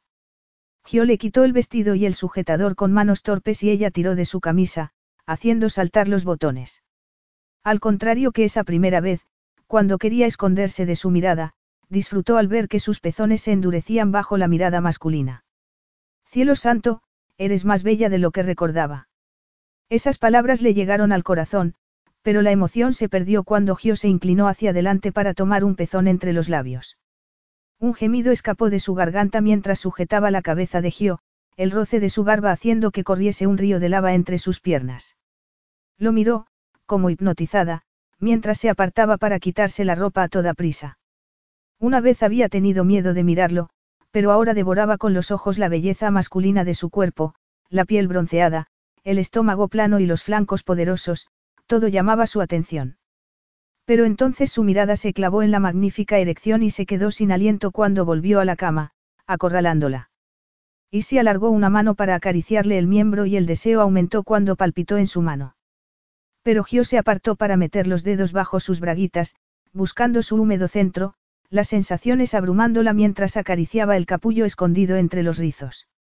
Y si sollozó, a punto de llegar al orgasmo, pero Gio se apartó de nuevo. No pares. Gritó ella. Él rió mientras le quitaba las braguitas y las tiraba al suelo, inclinándose hacia adelante para hablarle al oído. Voy a estar dentro de ti cuando termines. Y si hubiera querido replicar, pero apenas podía llevar aire a los pulmones. Se había olvidado de todo, perdida en los frenéticos latidos de su corazón mientras Gio sacaba una protección de la mesilla. Y se estremeció cuando se enterró en ella hasta el fondo. Era tan grande y tan abrumador como lo había sido diez años antes, pero esta vez no estaba asustada y se agarró a él, levantando las caderas para acostumbrarse a la brutal penetración. Y si jadeaba, su piel cubierta de sudor. Intentaba contenerse, hacer que durase, pero las rítmicas embestidas la llevaban hacia el orgasmo a una velocidad de vértigo. Quédate conmigo, bella, murmuró Gio, clavando en ella sus ojos de color chocolate. Y si explotó, gritando de placer, y un segundo después Gio gritaba también antes de caer sobre ella. Nunca había terminado tan rápido. Y sí se puso tensa al escuchar sus palabras. Seguía enterrado en ella, aún erecto, su cuerpo anclándola a la cama. Sí empujó su hombro e intentó mover las piernas, pero era imposible. Déjame, tengo que irme. ¿Qué ocurre? Debía estar de broma. Acababan de tener relaciones sexuales cuando ni siquiera se caían bien. Y si cerró los ojos, apartándose de él, el escozor entre sus piernas era un recordatorio de lo que acababa de ocurrir. No era solo un error, era una locura. El momento más humillante de su vida. Absolutamente nada, respondió, el olor a sexo la ahogaba mientras se levantaba, dispuesta a salir huyendo. Pero Gio la sujetó por la cintura para que volviese a la cama. Espera. De verdad, tengo que irme. ¿Por qué tanta prisa? Aún no has conseguido lo que venías a buscar. Yo, yo no. Y sí se aclaró la garganta, recordando la brevísima conversación que habían mantenido antes de terminar en la cama. No había querido darle a entender que se acostaría con él por dinero, pero el deseo y el resentimiento se habían mezclado. Y el sexo en esas circunstancias se convertía en algo sórdido. El dinero no es la razón. No espero que me pagues por acostarte conmigo. Ya lo sé, y sí. Pero después de lo que pasó en el club, esto era inevitable, Gio sonrió. Y, francamente, me siento insultado. Yo no pago a las mujeres por acostarme con ellas. Y si parpadeó, furiosa. Me alegro de que lo entiendas, le dijo, intentando recuperar parte de su dignidad mientras estaba desnuda y colorada de los pies a la cabeza. ¿Vas a soltarme o no? ¿Por qué tanta prisa? Ahora que nos hemos quitado eso de en medio, ¿por qué no vamos a hablar de dinero? ¿Por qué prefiero morirme? Y si se dio la vuelta, perpleja por su actitud relajada. Tan fácil era para él olvidar lo que acababa de ocurrir. Ella nunca se había acostado con un hombre para olvidarlo un segundo después, como si no fuera nada importante, y se sentía fatal. No se sentía él un poco avergonzado de su comportamiento. Por su expresión, aparentemente no. Sí, bueno, ahora que nos hemos quitado eso de en medio no quiero hablar de nada más, le dijo. Porque ella, al menos, tenía escrúpulos. Necesito vestirme, me estoy quedando helada. Era mentira porque el sol entraba por las ventanas y también porque podía sentir algo duro contra su estómago. Gio le acarició el pecho, haciéndola sentir un escalofrío que no tenía nada que ver con la temperatura. Te dejaré vestirte con una condición, que no salgas corriendo. Y si asintió con la cabeza. Tener una conversación con él fuera de la cama sería lo más seguro, pensó. Para su consternación, Gio no hizo el menor esfuerzo por vestirse y, sencillamente, se quedó en la cama, totalmente relajado, con las manos en la nuca, mirándola mientras buscaba su ropa por el suelo. ¿Qué estás haciendo? Intentando vestirme, si no te importa. Evidentemente, a él no le daba ninguna vergüenza su desnudez, como demostraba que estuviese tumbado con la sábana apenas ocultando el bulto entre sus piernas. Parecía que estuviese haciendo una prueba para modelo de Playhill. No es un poco tarde para hacerse la tímida. Y si lo fulminó con la mirada mientras se ponía el vestido a toda prisa. Supongo que sí. Gracias por recordármelo. Porque los hombres siempre tenían que decir lo que era obvio. Mientras intentaba abrocharse la cremallera vio que el bajo del vestido estaba suelto, Gio lo había descosido en sus prisas por quitárselo. ¿Necesitas ayuda? Suspirando, y si se sentó en la cama. Cuanto antes se vistiera, antes podría irse de allí. No puedo abrocharla. Pero, en lugar de abrochar la cremallera, Gio le apartó el pelo de la espalda y le acarició el cuello con un dedo. No me estás ayudando nada. Riendo, él subió la cremallera por fin. ¿Cuánto dinero necesitas? Esa pregunta hizo que se ahogase de vergüenza. El teatro. Se había olvidado del teatro. ¿Qué iba a hacer? Gio era su última esperanza, pero no podía pedirle que pusiera dinero en el teatro. Eso la haría parecer una fresca y, además, no iba a dárselo. No quiero dinero. ¿Cómo podía haber sido tan irresponsable? Ah, no. Y si se mordió los labios. No llores, no te atrevas a llorar. Tendría que encontrar otra manera de encontrar el dinero para pagar al banco. ¿Por qué tengo la sensación de que estás mintiendo? No estoy mintiendo. No pasa nada. Gio le levantó la barbilla con un dedo para obligarla a mirarlo. Si vuelves a decir eso me voy a enfadar de verdad. Yo estaba ahí cuando te rompiste la muñeca, ¿recuerdas? Tenías 12 años y te dolía mucho. Y, sin embargo, te negaste a derramar una sola lágrima. Ahora mismo pareces a punto de ponerte a llorar, de modo que tiene que haber una razón. Y si apartó la mirada, turbada por el recuerdo. No había llorado ese día porque cuando aquel dios de 16 años la encontró en el suelo se olvidó del dolor por completo. Gio la había llevado en brazos hasta la casa y esa experiencia había aparecido en sus sueños durante meses. Pero la brusca ternura de Gio aquel día no era algo en lo que debiera pensar en ese momento. Tal vez las cosas no estén bien del todo, admitió por fin. Pero me las arreglaré. Espero que no pienses arreglártelas quitándote la ropa. Lo del otro día, en el club, era un telegrama musical. Hay una gran diferencia. Ah, ya, Gio no parecía convencido. ¿Para qué es el dinero? ¿Tienes problemas económicos? No, yo no. Es el Café Teatro Cronand Theaters, soy la directora desde hace cuatro años y el banco está a punto de quedárselo, y si miró sus manos, la enormidad de la situación la abrumó de repente. Toda la gente que trabaja allí y todos los que nos han apoyado durante este tiempo se llevarán un disgusto de muerte. Y es culpa mía. Lo había estropeado y a menos que ocurriese un milagro, no habría forma de salvar el teatro. Gio miraba los pálidos hombros de Isi, rígidos de tensión, y la mano que sujetaba sobre su regazo con tal fuerza que probablemente iba a dislocarse un dedo. Y le gustaría dar un puñetazo en la pared. ¿Por qué no podía querer el dinero para ella misma? Por supuesto que no, y si no era así. Siempre había sido una persona íntegra. Y, de repente, no solo se sentía responsable de su angustia sino culpable. No debería haber mezclado el dinero con la cama, pero no había sido capaz de controlarse. En cuanto la vio en la piscina, el deseo que llevaba intentando controlar durante toda la semana lo había abrumado por completo. Pero ¿y si había dicho que lo detestaba? ¿Por qué seguía deseándola de tal forma? Sugerir que subieran a su dormitorio había sido un reto absurdo, una forma de probarla. Estaba seguro de que ella se negaría, pero no lo había hecho y que aceptase lo había hecho sentir como un idiota. Pero había visto el inconsciente brillo de deseo en sus ojos y había decidido explotarlo. ¿Y si no estaba allí por el dinero y él podía demostrarlo? Y había sido increíble, mejor que la primera vez, explosivo, fabuloso, una fuerza de la naturaleza que ninguno de los dos podía controlar. Y si había disfrutado tanto como él, de modo que se sentía resarcido. Pero sus problemas económicos habían arruinado esa sensación de triunfo de una forma que no le gustaba nada. ¿Cuánto dinero debéis exactamente? El interés sobre el préstamo es de 30.000 libras. Y tenemos menos de dos semanas para conseguirlas. Tenía las pestañas húmedas y sus ojos de color turquesa parecían más grandes de lo habitual, y la conciencia de Gio lo molestó de nuevo. Eso es todo.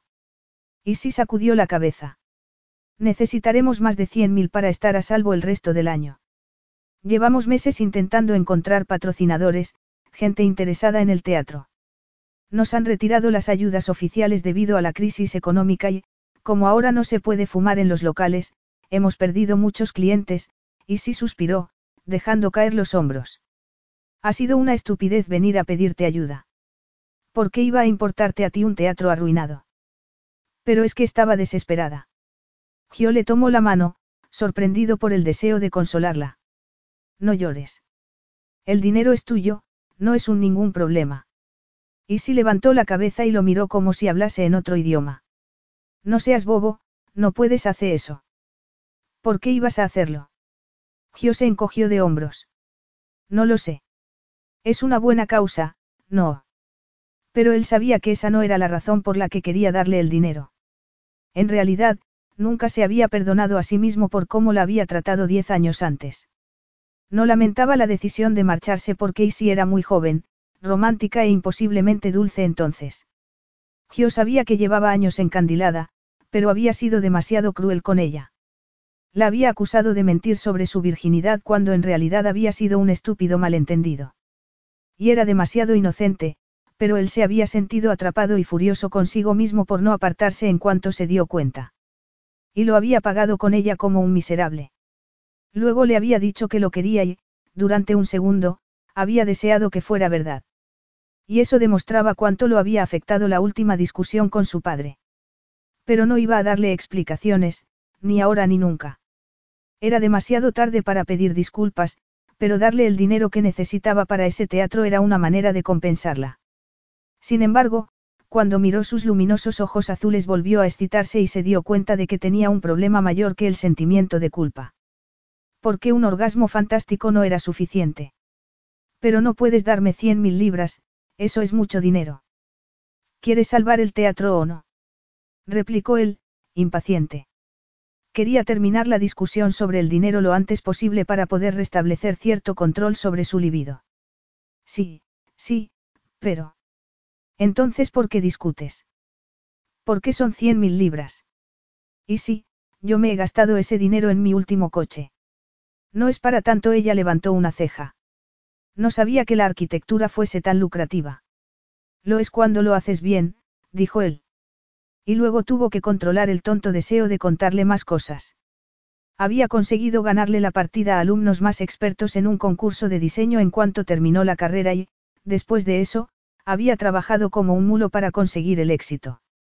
Su gabinete de Florencia se había hecho un nombre en todo el mundo y había ganado varios premios muy prestigiosos. Pero, sobre todo, no tenía que preocuparse por la competencia.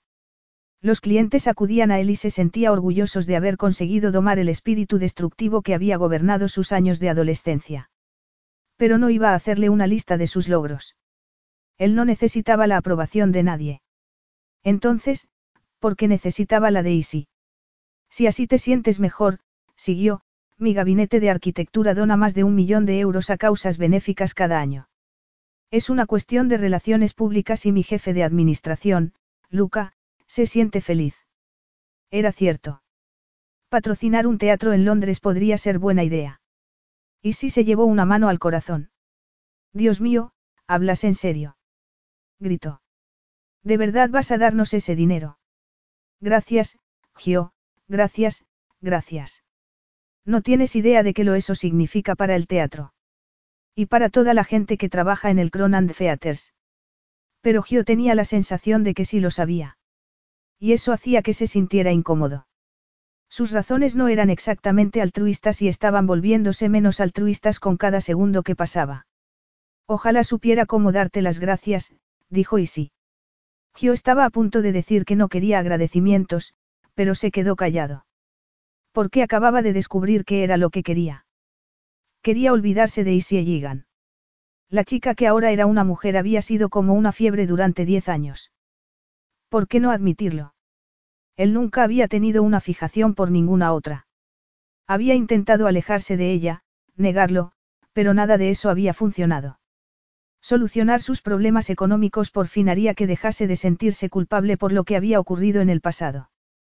¿Y por qué no dar el siguiente paso? Tenía que volver a Florencia esa misma tarde y quería que Isi fuese con él para poder apagar ese fuego de una vez por todas. Para olvidarse de ella. Solo hay un pequeño problema, le dijo. No había necesidad de contarle sus planes por el momento. Y si tenía tendencia a exagerar, era totalmente impredecible y solía complicar el sexo con las emociones. Mejor llevarla a Florencia primero y lidiar con las discusiones después. ¿Qué? exclamó ella, haciendo un gesto de angustia que le rompió el corazón. Tendrás que ir a Florencia conmigo esta tarde. A Florencia.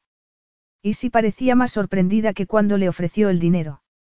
Pero al ver el brillo de interés en sus ojos, Gio tuvo que hacer un esfuerzo para disimular una sonrisa de triunfo. Necesitaba aquello tanto como él. La única diferencia era que aún no lo sabía. Y si intentaba contener su emoción, una emoción que la dejaba sin aire. Tal vez podía achacarla a sus hormonas, había estado estresada al máximo durante los últimos meses y no había salido con nadie en un año. Además, Gio siempre había sido capaz de provocar una tormenta en su corazón y hacerla soñar con cosas que no podía tener. Pero no pensaba volver a acostarse con él, le pidiera lo que le pidiera el cuerpo. Gio era ahora oficialmente un patrocinador del teatro Cronand Theaters, de modo que acostarse con él sería indefendible. ¿Por qué? Le preguntó, esperando que no fuera a sugerir lo que temía que iba a sugerir. Necesitas el dinero la semana que viene, no. Ella asintió con la cabeza, incapaz de creer que los problemas del teatro se habían solucionado por completo. Hay un montón de papeles que firmar, dijo Gio. Además, tendrás que hacer una presentación al Consejo de Administración antes de que pueda darte el dinero, de modo que lo más lógico es que vayas a Florencia. No tardaremos más que un par de días, pero la cuestión es que yo me marcho esta misma tarde. El helicóptero vendrá a buscarme a las dos para llevarme al aeropuerto y luego tomaré el jet privado de la compañía hasta Florencia. Ah, ya veo, murmuró ella, desconcertada. Llamaré a mi ayudante, Maxi. Ella puede hacer mi maleta y llevarla al aeropuerto. No te preocupes, no es un problema. Era una buena noticia. Fantástica, de hecho. Gio se había comprometido a solucionar los problemas económicos del teatro y se le ocurrían muchas cosas peores que pasar unos días en Florencia, especialmente después del estrés de los últimos meses. Además, seguro que podía encontrar tiempo para ver museos. Cuanto antes podamos hacer la transferencia, mejor, dijo Gio. Sí, claro. Seguramente no se verían mucho, pensó Isi, intentando contener una punzada de desilusión. ¿Puedo darme una ducha? Le preguntó. Sí, claro, respondió él. Usa el baño de la habitación. Yo me ducharé en el cuarto de invitados. Muy bien, asintió ella, muy seria. Pero cuando vio a Gio desnudo saltando de la cama, se dio cuenta de que sus feromonas no estaban siendo tan serias como deberían. Gio sonrió cuando Isi cerró la puerta del baño. La oferta de frotarle la espalda había sido casi irresistible, pero ya no tenía 20 años y no pensaba lanzarse de cabeza a algo que no podía controlar. Tendría que hacer que Isi entendiera lo que significaba el viaje a Florencia, y lo que no, antes de dar el siguiente paso. Y una vez que hubieran solucionado eso, pensaba pasarlo muy bien. Gio la oyó abrir el grifo de la ducha e imaginó su cuerpo desnudo y cubierto de jabón. Después de diez años y dos encuentros sexuales fabulosos, por fin iba a tener la oportunidad de seducir a Isi Gigan sin que hubiera nada entre ellos. Ni sentimiento de culpa, ni responsabilidad, ni recuerdos tristes y, preferiblemente, nada de ropa. Y pensaba saborear cada segundo. Capítulo 5. Es un duque de verdad.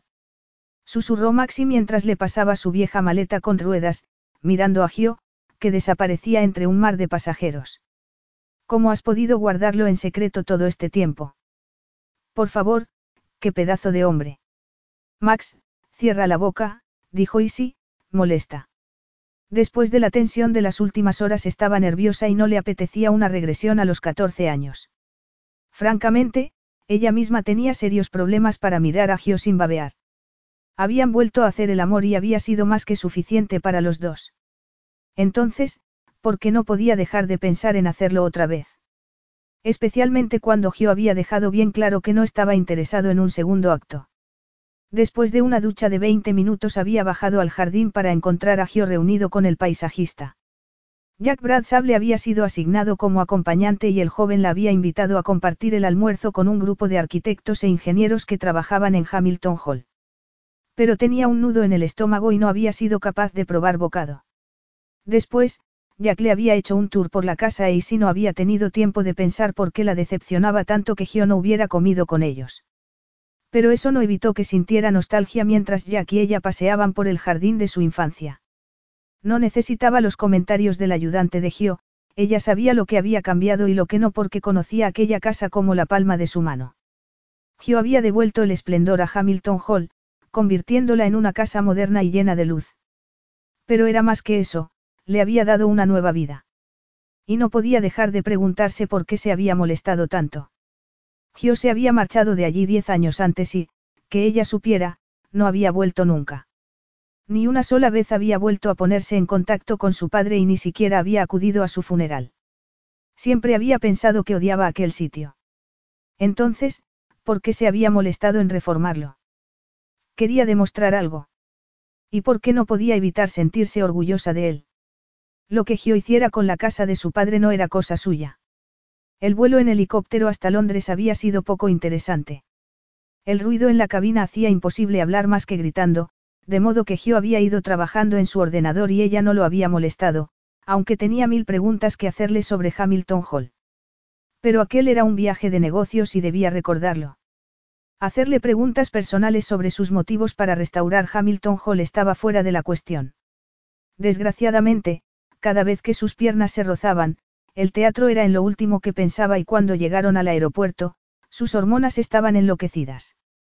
Solo tuvo un momento para presentarle a Maxi y ver cómo su amiga prácticamente se desmayaba antes de que Gio se excusara, diciendo tenía unas llamadas que hacer y que se verían en el avión.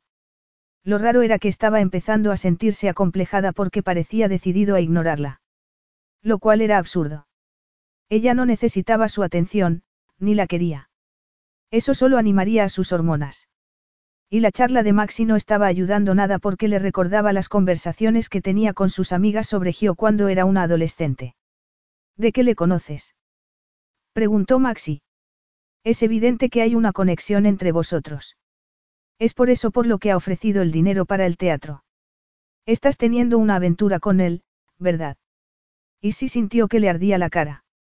No estamos teniendo una aventura, respondió, segura de que el revolcón en su casa no contaba. Crecimos juntos, es un viejo amigo. Entonces, ¿por qué vas a Florencia con él?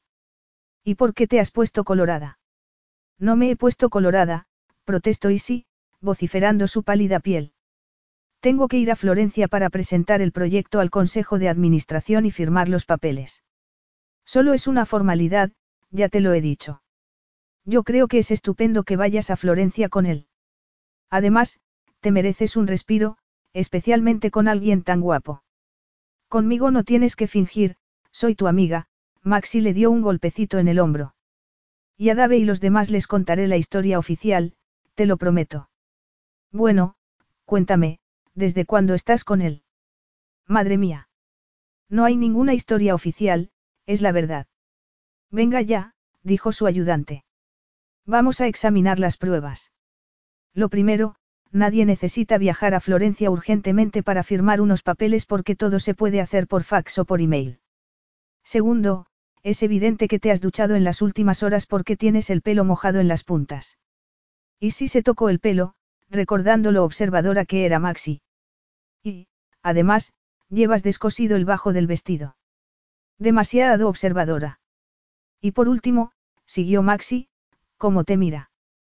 ¿Cómo me mira? Como si quisiera devorarte de un solo bocado.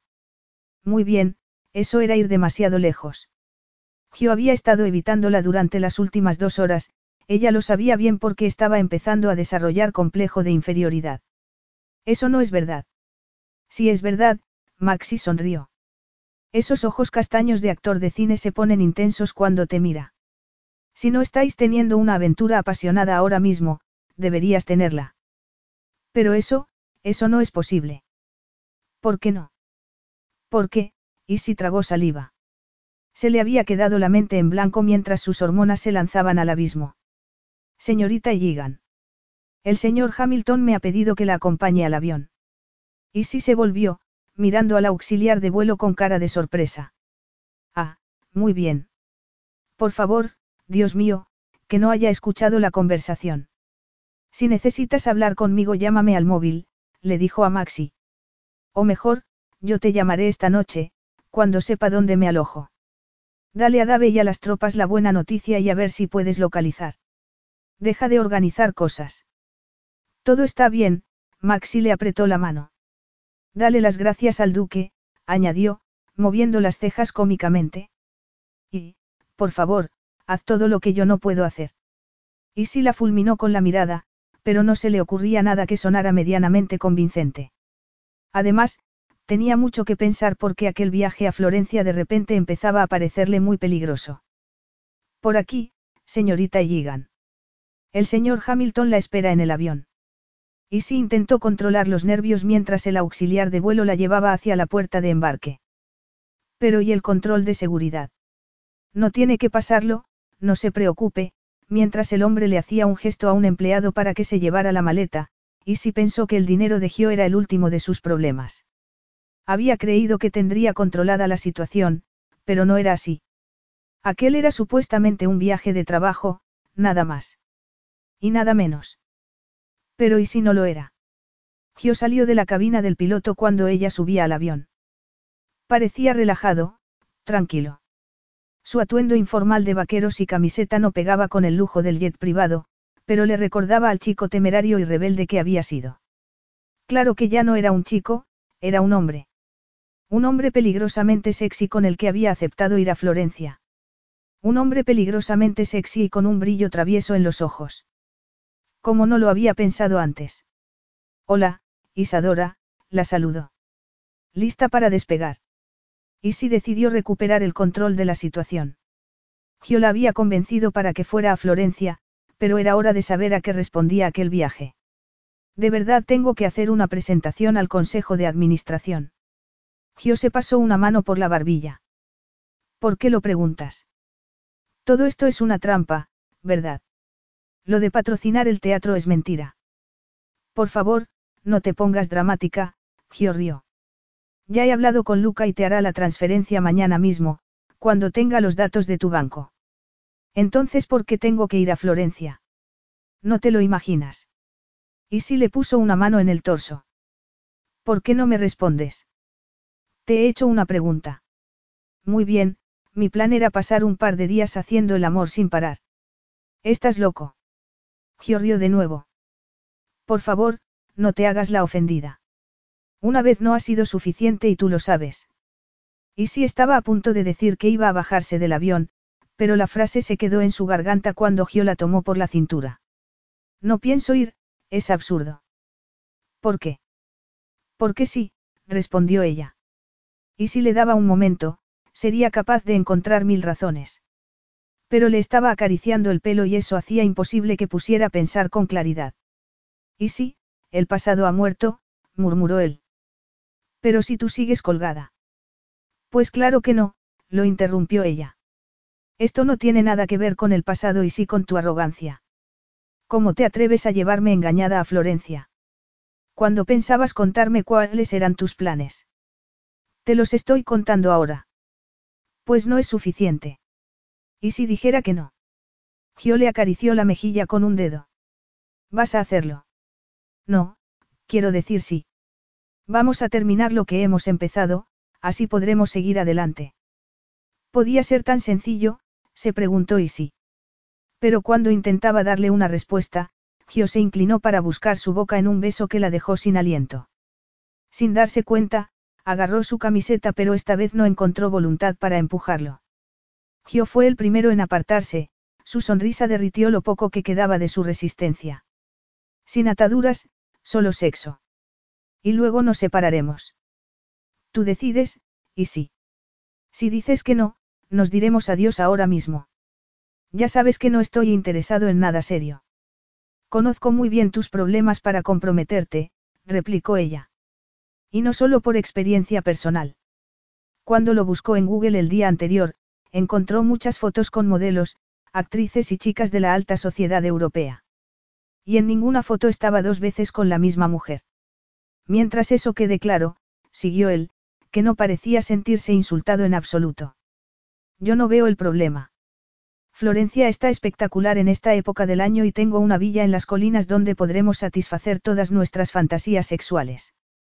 Y créeme, después de diez años, tengo muchas guardadas, dijo él, enredando los dedos en su pelo. Lo pasamos bien cuando éramos unos críos, y sí. Y podríamos seguir pasándolo bien, piénsalo. Ella tragó saliva, intentando no dejarse afectar por el roce de su mano y por la promesa de un placer irresistible. ¿Y el patrocinio del teatro? Le preguntó. Por supuesto. Ya te he dicho que mañana mismo. Sí, muy bien, lo interrumpió ella, poniéndole las manos en los hombros. Acepto. Gio era peligroso, sí. Pero el peligro podía ser aterrador y emocionante a la vez. Y en aquel momento, la emoción estaba ganando la partida. Se sentía como Alicia, cayendo de cabeza en el país de las maravillas, emocionada, excitada, totalmente asustada. Y totalmente viva. Gio la tomó por la cintura. Muy bien. Y si tuvo que ponerse de puntillas para sellar el trato con un beso. Tendrás que dejar eso para más tarde, Hamilton, escuchó Isi una voz a su espalda. Cuando se dio la vuelta, vio a un hombre con uniforme de piloto. Despegamos en diez minutos, añadió, con una sonrisa indulgente. Lo siento, señorita, pero debe sentarse y ponerse el cinturón de seguridad. Y sí, te presento a James Brightwhite, copiloto y aguafiestas profesional. Copiloto. Eso es, respondió Gio. Será mejor que te pongas el cinturón de seguridad. Espera un momento, y si lo agarró del brazo. No estarás diciendo que tú vas a pilotar el avión, ¿verdad? De repente, el elegante jet acababa de convertirse en una trampa moral. Y si recordó a Gio destrozando el Bentley de su padre, a Gio en la moto, con ella detrás, 40 kilómetros por encima del límite de velocidad. Muy bien, tal vez podía arriesgarse a tener una aventura con Gio, pero no pensaba arriesgar su vida. Él sonrió al ver su expresión horrorizada. Ah, mujer de poca fe. Soy un piloto entrenado, con 100 horas de vuelo. Confía en mí, estás completamente a salvo en mis manos. Mientras se ponía el cinturón de seguridad y lo veía entrar en la cabina del piloto, y si decidió que estaba loca por confiar en Gio Hamilton. Pero en esta ocasión estaba advertida y era más que capaz de conservar intacto su corazón. Después de un suave despegue y un aún más suave aterrizaje en el aeropuerto dos horas después, Isi tuvo que admitir que podía confiar en Gio como piloto. Pero cuando pisó el acelerador del Ferrari que los esperaba en el aeropuerto para recorrer la autopista a toda velocidad, empezó a desconfiar de nuevo. Intentando concentrarse en el maravilloso paisaje a cada lado de la autopista, Isi tuvo tiempo para pensar. ¿Qué había hecho aceptando ir con él a Florencia? Después de todo, ella era una mujer inteligente, porque aceptaba pasar dos días haciendo el amor con un hombre que no le ofrecía nada más. Pero después de examinarlo en profundidad, llegó a la conclusión de que no había alternativa. Tenía que cansarse de él, decepcionarse para poder olvidarlo. Había tenido solo dos novios desde que Gio la introdujo en los placeres del sexo y las dos relaciones habían terminado mal. Entonces se decía a sí misma que era porque no estaba preparada, porque no era el momento, porque los dos hombres con los que había salido no eran los adecuados para ella. Pero ahora sabía la verdad. Esa chispa, esa corriente de energía sexual que sentía con Gio no la sentía con ningún otro hombre. El sexo no era lo más importante en una relación y ella lo sabía, pero tampoco era algo sin importancia. Y cuando comparó a Johnny y Sam con Gio en la cama, en fin, no había comparación. Tal vez era selección natural, pensó. Después de todo, Gio era un macho alfa. O tal vez era porque Gio había sido el primero. Fuese cual fuese el problema, tenía que lidiar con él de una vez por todas. Porque si no lo hacía, tal vez jamás sería capaz de mantener una relación con otro hombre, la clase de relación con la que había soñado desde que era una adolescente, la clase de relación que sus padres habían tenido antes de la prematura muerte de su padre. La clase de relación que casi había perdido la esperanza de encontrar. Aquel viaje no era para que Gio lo pasara bien, era para liberarse del poder que Gio siempre había tenido sobre ella desde esa primera noche. Tenía que olvidarlo para poder encontrar al auténtico amor de su vida. Convencida de haber satisfecho sus preocupaciones sobre ese viaje, y si no podía entender por qué su pulso se negaba a latir de manera normal. De hecho, seguía latiendo como loco cuando Gio salió de la carretera para tomar un camino rodeado de árboles. El aroma a limón perfumaba el aire mientras se detenía frente a una villa de terracota rosada. En el patio circular de la entrada había una enorme fuente con dos ninfas desnudas y abrazadas. Y miró el fabuloso edificio, sorprendida. Ella no era una extraña al dinero y los privilegios. Al fin y al cabo, había pasado su infancia viviendo en una mansión, aunque en la zona de servicio. Entonces, ¿por qué su pulso estaba tan enloquecido? Gio le abrió la puerta del Ferrari y mientras bajaba del coche tuvo que recordarse a sí misma que debía respirar. La puerta de la entrada se abrió entonces y una mujer de mediana edad, a la que le presentó como Carlotta, el ama de llaves, salió a recibirlos.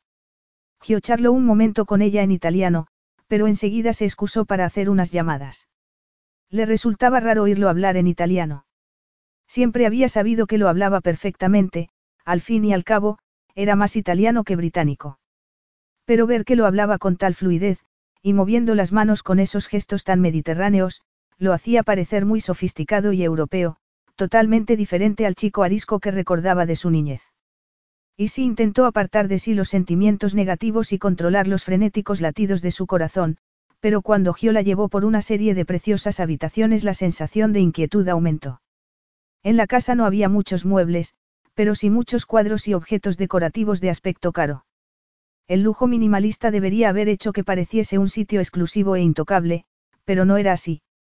El salón, un sitio abierto con alfombras de colores, plantas y revistas de arquitectura sobre la mesa de café, era un lugar acogedor y hacía que la casa no pareciese pretenciosa o poco invitadora. Gio abrió las puertas que daban al jardín y le hizo un gesto para que lo siguiera. Respirando el aroma a azar, Isi admiró la ciudad y el río Arno al fondo. Incluso podía ver el famoso Ponte Vecchio a la derecha, probablemente lleno de turistas a esa hora. Bajo la terraza, una piscina de aguas cristalinas brillaba al sol de la tarde. ¡Qué maravilla! murmuró. ¿Quién habría esperado que aquel chico temerario y osco tuviese una casa tan increíble? ¿Qué te parece? Y si se volvió para mirarlo. Gio estaba estudiándola con las manos en los bolsillos del pantalón y parecía ansioso por conocer su respuesta. No seas tonta. A Gio le daba igual lo que ella pensara. Él sabía lo maravillosa que era aquella casa y ella sabía que era solo una más en una larga lista de mujeres a las que habría invitado a ir allí. No te atrevas a analizar cada gesto porque verás cosas que no existen. Y sí se aclaró la garganta. Cero que tienes muy buen gusto, respondió por fin. Pero llamar, Villa, a esta casa no le hace justicia. Creo que, paraíso, sería más apropiado. Muy bien, a partir de ahora la llamaré así, bromeó Gio, tomándola por la cintura. Aunque, por lo que estoy pensando ahora mismo, paraíso perdido, sería lo mejor. Ella tragó saliva. Estar en la casa de Gio ofrecía una intimidad que no había esperado. ¿Por qué no vas a ver el dormitorio principal? Sugirió él.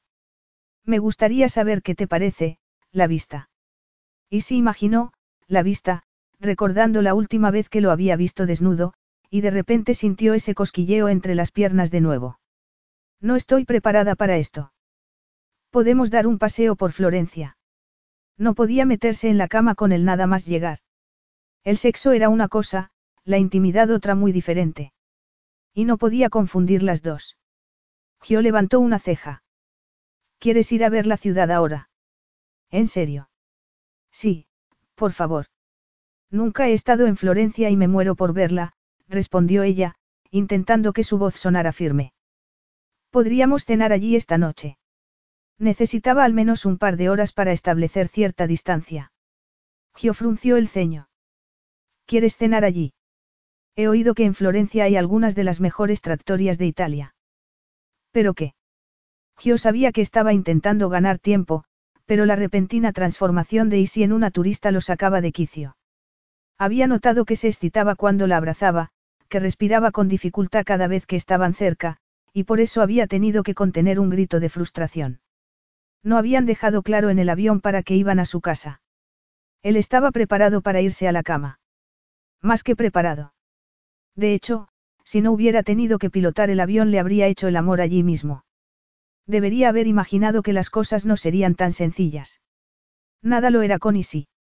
Estaba nerviosa desde que entró en la casa y, al principio, había disfrutado de su nerviosismo pensando que era una señal de que, como él, estaba deseando hacer el amor. Y a su ego no le había ido nada mal ver que estaba impresionada por la casa. Pero cuando se volvió para mirarlo a los ojos había tenido la extraña sensación de que podía leer sus pensamientos. Y, por primera vez en su vida, había querido preguntarle a una mujer lo que estaba pensando. Aunque no pensaba hacerlo. Para empezar, las respuestas directas no eran el fuerte de Easy. Y, además, él tenía una regla de oro sobre hacer preguntas personales a las mujeres. Una vez que uno abría esa puerta, era imposible cerrarla de nuevo. Ya se había saltado una de sus reglas de oro invitándola a su casa. Generalmente, él evitaba ese tipo de rutina con las mujeres. Sí, claro. Como quieras, asintió por fin. Estaba claro que Isi quería hacerse la dura esa noche, pero no importaba. Podía esperar unas horas. Si tenía que hacerlo. Conozco un sitio en el que la bisteca ella fiorentina es como una religión. Y si se sentiría cómoda en el ambiente relajado y nada pretencioso de Latini, pensó. Beberían vino de la tierra, chianti clásico, charlarían un rato, tal vez incluso le enseñaría algunos de los sitios más bonitos de la ciudad. Podía hacerlo. Por una noche. ¿Estás seguro? Le preguntó ella. Sí, claro, será divertido. Podía esperar un poco más para tenerla desnuda. No estaba tan desesperado. Podemos ir en la Vespa. Mi mecánico, Mario, la ha revisado recientemente. En moto. exclamó ella, con la misma cara de susto que en el avión. ¿Usas la moto todavía? Eso suena raro para un duque. Isadora, por favor, Gio le acarició la mejilla. Espero que no estés diciendo que soy un snob. Ningún florentino con un poco de sentido común usa el coche en la ciudad. Ir en moto es la única manera de moverse.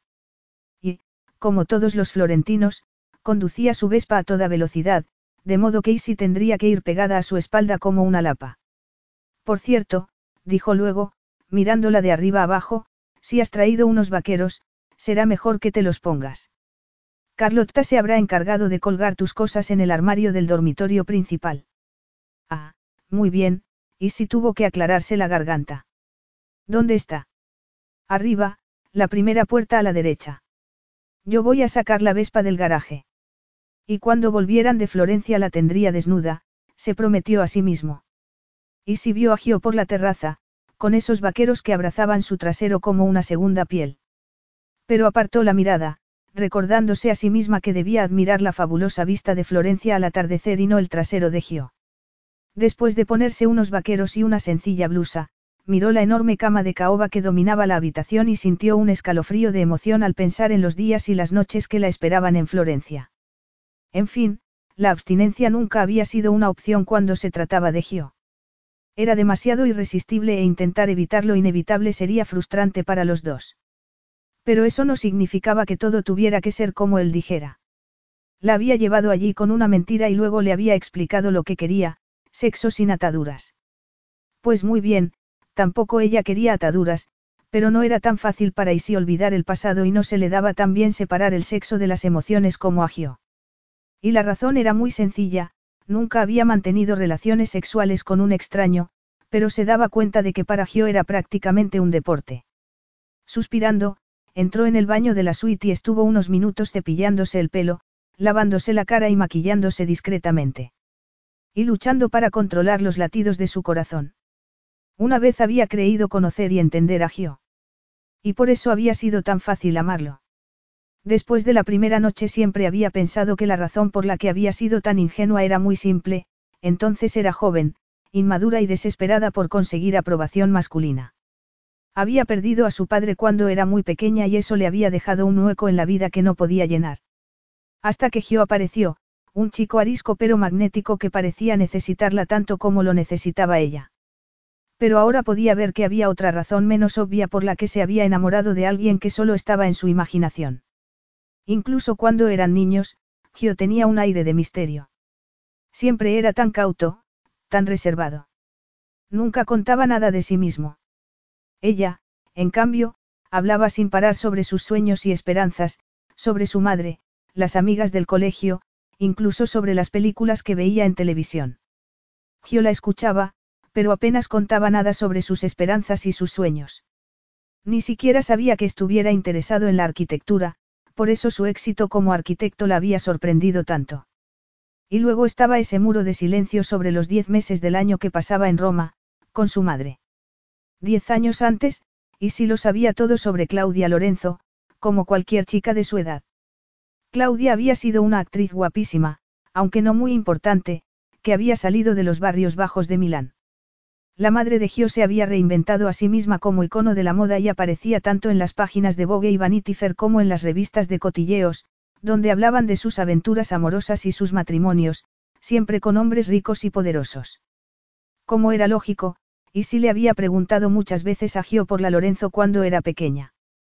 Pero él se negaba a hablar de su madre, de modo que al final había dejado de preguntar, conjurando todo tipo de razones románticas por las que mantenía su vida en Roma en secreto.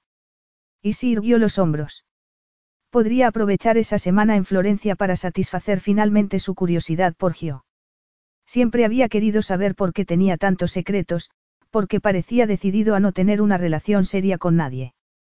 Una vez que tuviera esas respuestas, su poder de fascinarla habría desaparecido. Gio no iba a cooperar, por supuesto. Era tan reservado sobre su vida como lo había sido siempre y sería difícil no dejar que la distrajese mientras disfrutaban del placer físico y de la hermosa capital de la Toscana. Pero, afortunadamente para ella, era una maestra haciendo varias cosas a la vez y jamás se arredraba ante un reto, unas habilidades que había perfeccionado mientras dirigía el teatro, los egos de los actores, las quejas de los técnicos y la posibilidad de acabar en quiebra.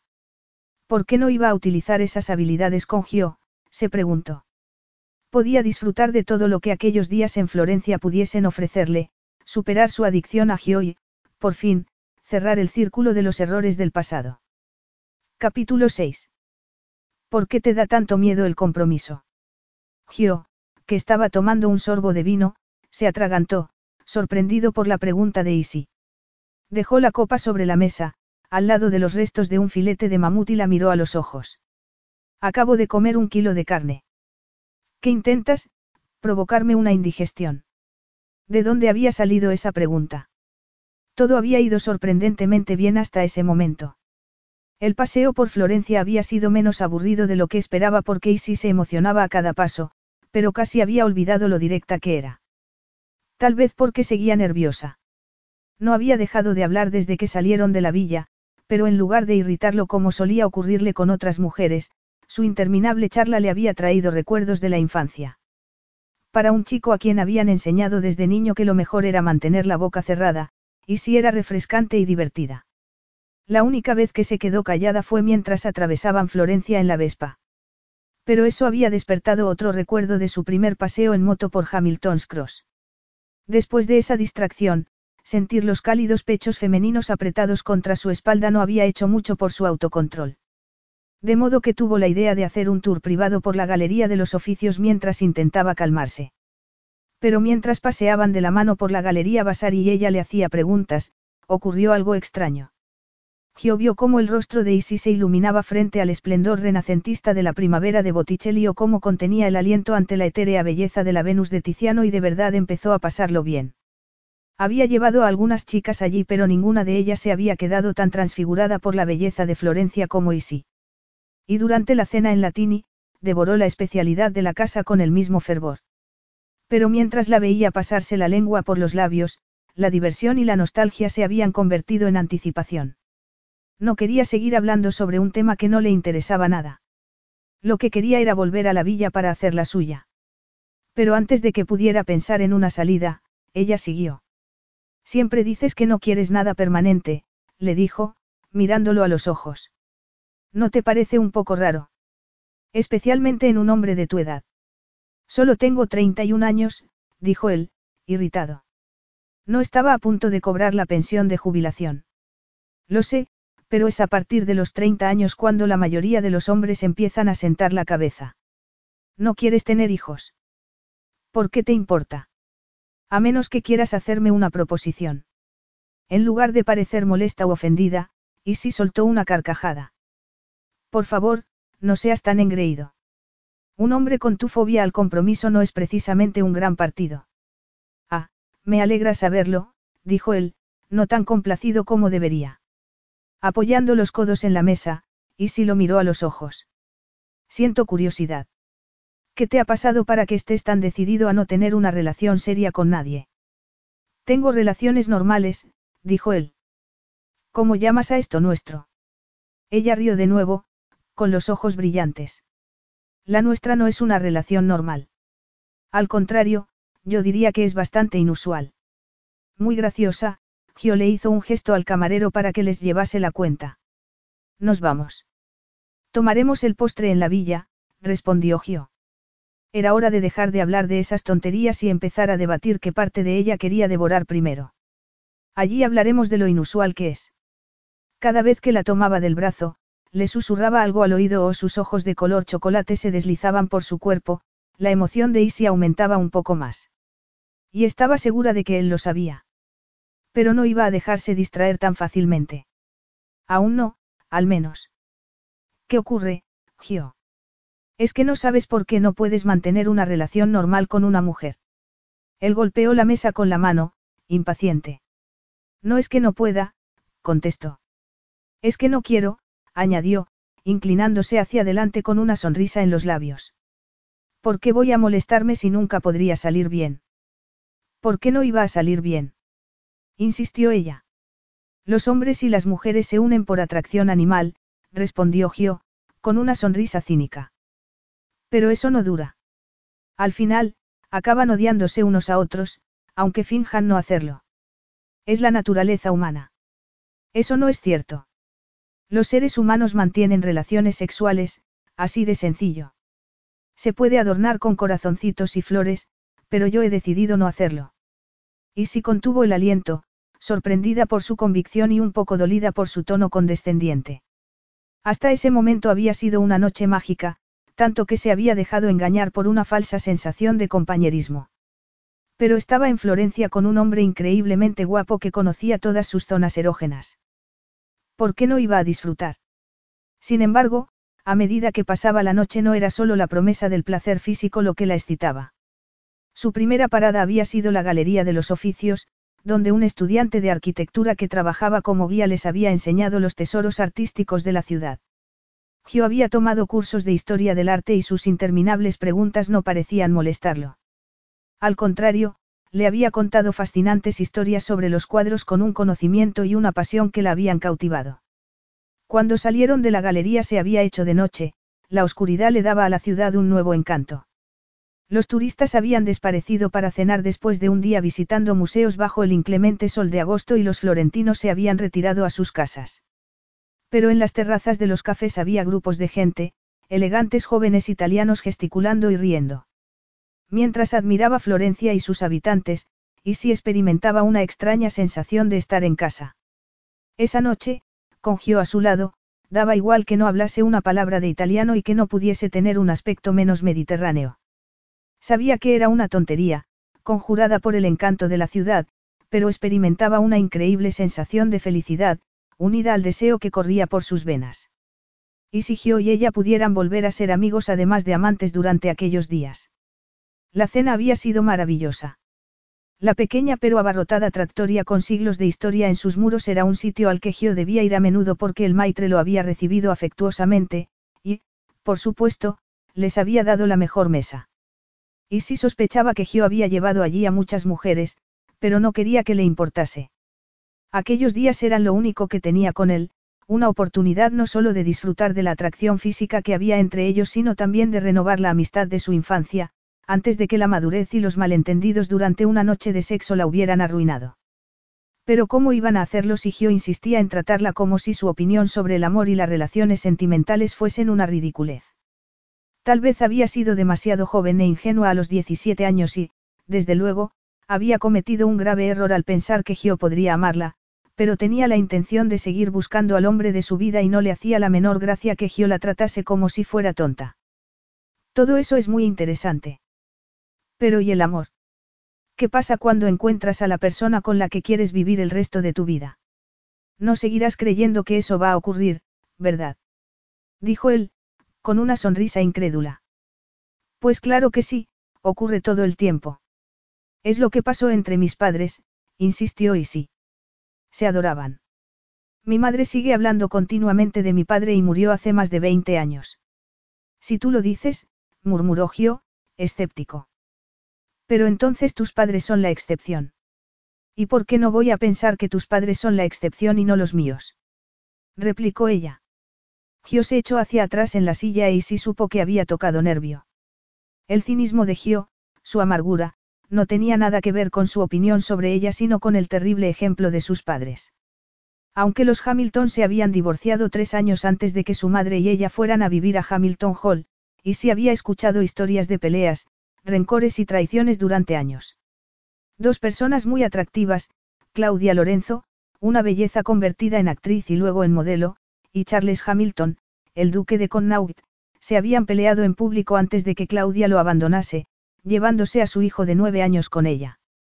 La batalla por la custodia de Gio había aparecido en todas las revistas, aunque Isi nunca había entendido por qué el duque había luchado tanto por su hijo cuando lo trataba tan mal durante sus visitas de verano. De adolescente, había pensado que era una historia tan dramática como Cumbres Borrascosas, pero ahora se daba cuenta de lo trágico que debía haber sido para Gio. Y entendía también que eso hubiera retorcido su visión de las relaciones para siempre. Tus padres eran dos personas egoístas e irresponsables que solo pensaban en sí mismos, siguió. Pero eso no debería afectarte hasta el punto de evitar cualquier relación seria. Gio tiró la servilleta sobre la mesa. ¿Quieres dejarlo ya? Y sí. No sabes de qué estás hablando. Sé lo suficiente. Mi madre y yo oíamos vuestras peleas, sabíamos que tu padre te gritaba y te humillaba. Y yo veía por mí misma cuánto te afectaba eso. Esa última noche, cuando fui a buscarte al huerto, acababas de tener una enorme pelea con él y estabas disgustado, así que, ¿y si se dio cuenta de algo entonces? Por eso me necesitabas, por eso hicimos el amor, dijo entonces, con el corazón en la garganta. Por algo que tu padre te dijo. Supo que había dado en el clavo cuando Gio apartó la mirada. Fuera lo que fuera lo que su padre le había dicho esa noche, había hecho que Gio buscase compañía, alguien que lo ayudase a olvidar el dolor. Y, debido a las circunstancias, había sido ella. Esa revelación no debería importarle tanto, pero le importaba. Y si había creído durante diez largos años que esa primera vez había sido un terrible error debido a sus románticas fantasías, pero de verdad Gio la había necesitado. Solo que no como ella creía. No hicimos el amor, dijo él. Nos acostamos juntos, que es muy diferente. Y si no reaccionó ante esas crudas palabras. ¿Qué te dijo? Le preguntó, con el corazón encogido al ver la angustia en su rostro. ¿A quién le importa lo que dijera? Fue hace un millón de años. No había ocurrido un millón de años antes y, aunque así fuera, era evidente que seguía doliéndole. ¿Qué te dijo, Gio? Cielo santo, no vas a dejarlo estar de una vez. No, respondió Isi. Muy bien, me dijo que yo no era hijo suyo, dijo Gio entonces que Claudia había tenido muchas relaciones durante su matrimonio y que yo era un bastardo. Y sí se llevó una mano al corazón. Pero eso debió dejarte destrozado, murmuró. ¿Cómo podía el duque haberle dicho eso a su propio hijo? ¿Qué clase de canalla podía hacer eso? Pero la batalla por tu custodia, si pensaba eso no entiendo por qué. Necesitaba un heredero, la interrumpió Gio. Y sospecho que disfrutaba llevando a Claudia a los tribunales. Lo había dicho con tono helado, pero Isi lo conocía bien y podía ver el dolor que no podía disfrazar, el dolor del chico que había sido herido por las dos personas que más deberían haberlo querido. Lo siento mucho, murmuró, poniendo una mano sobre la suya. ¿Qué es lo que sientes? replicó él, apartando la mano como si lo quemara. Da igual. De hecho, fue un alivio. Siempre me había preguntado por qué nada de lo que yo hacía podía complacerlo. Estaba mintiendo, le dolía. Se quedaba en silencio durante días después de las reprimendas del duque cuando era adolescente. Y si había visto el dolor y la confusión que intentaba esconder bajo un muro de indiferencia.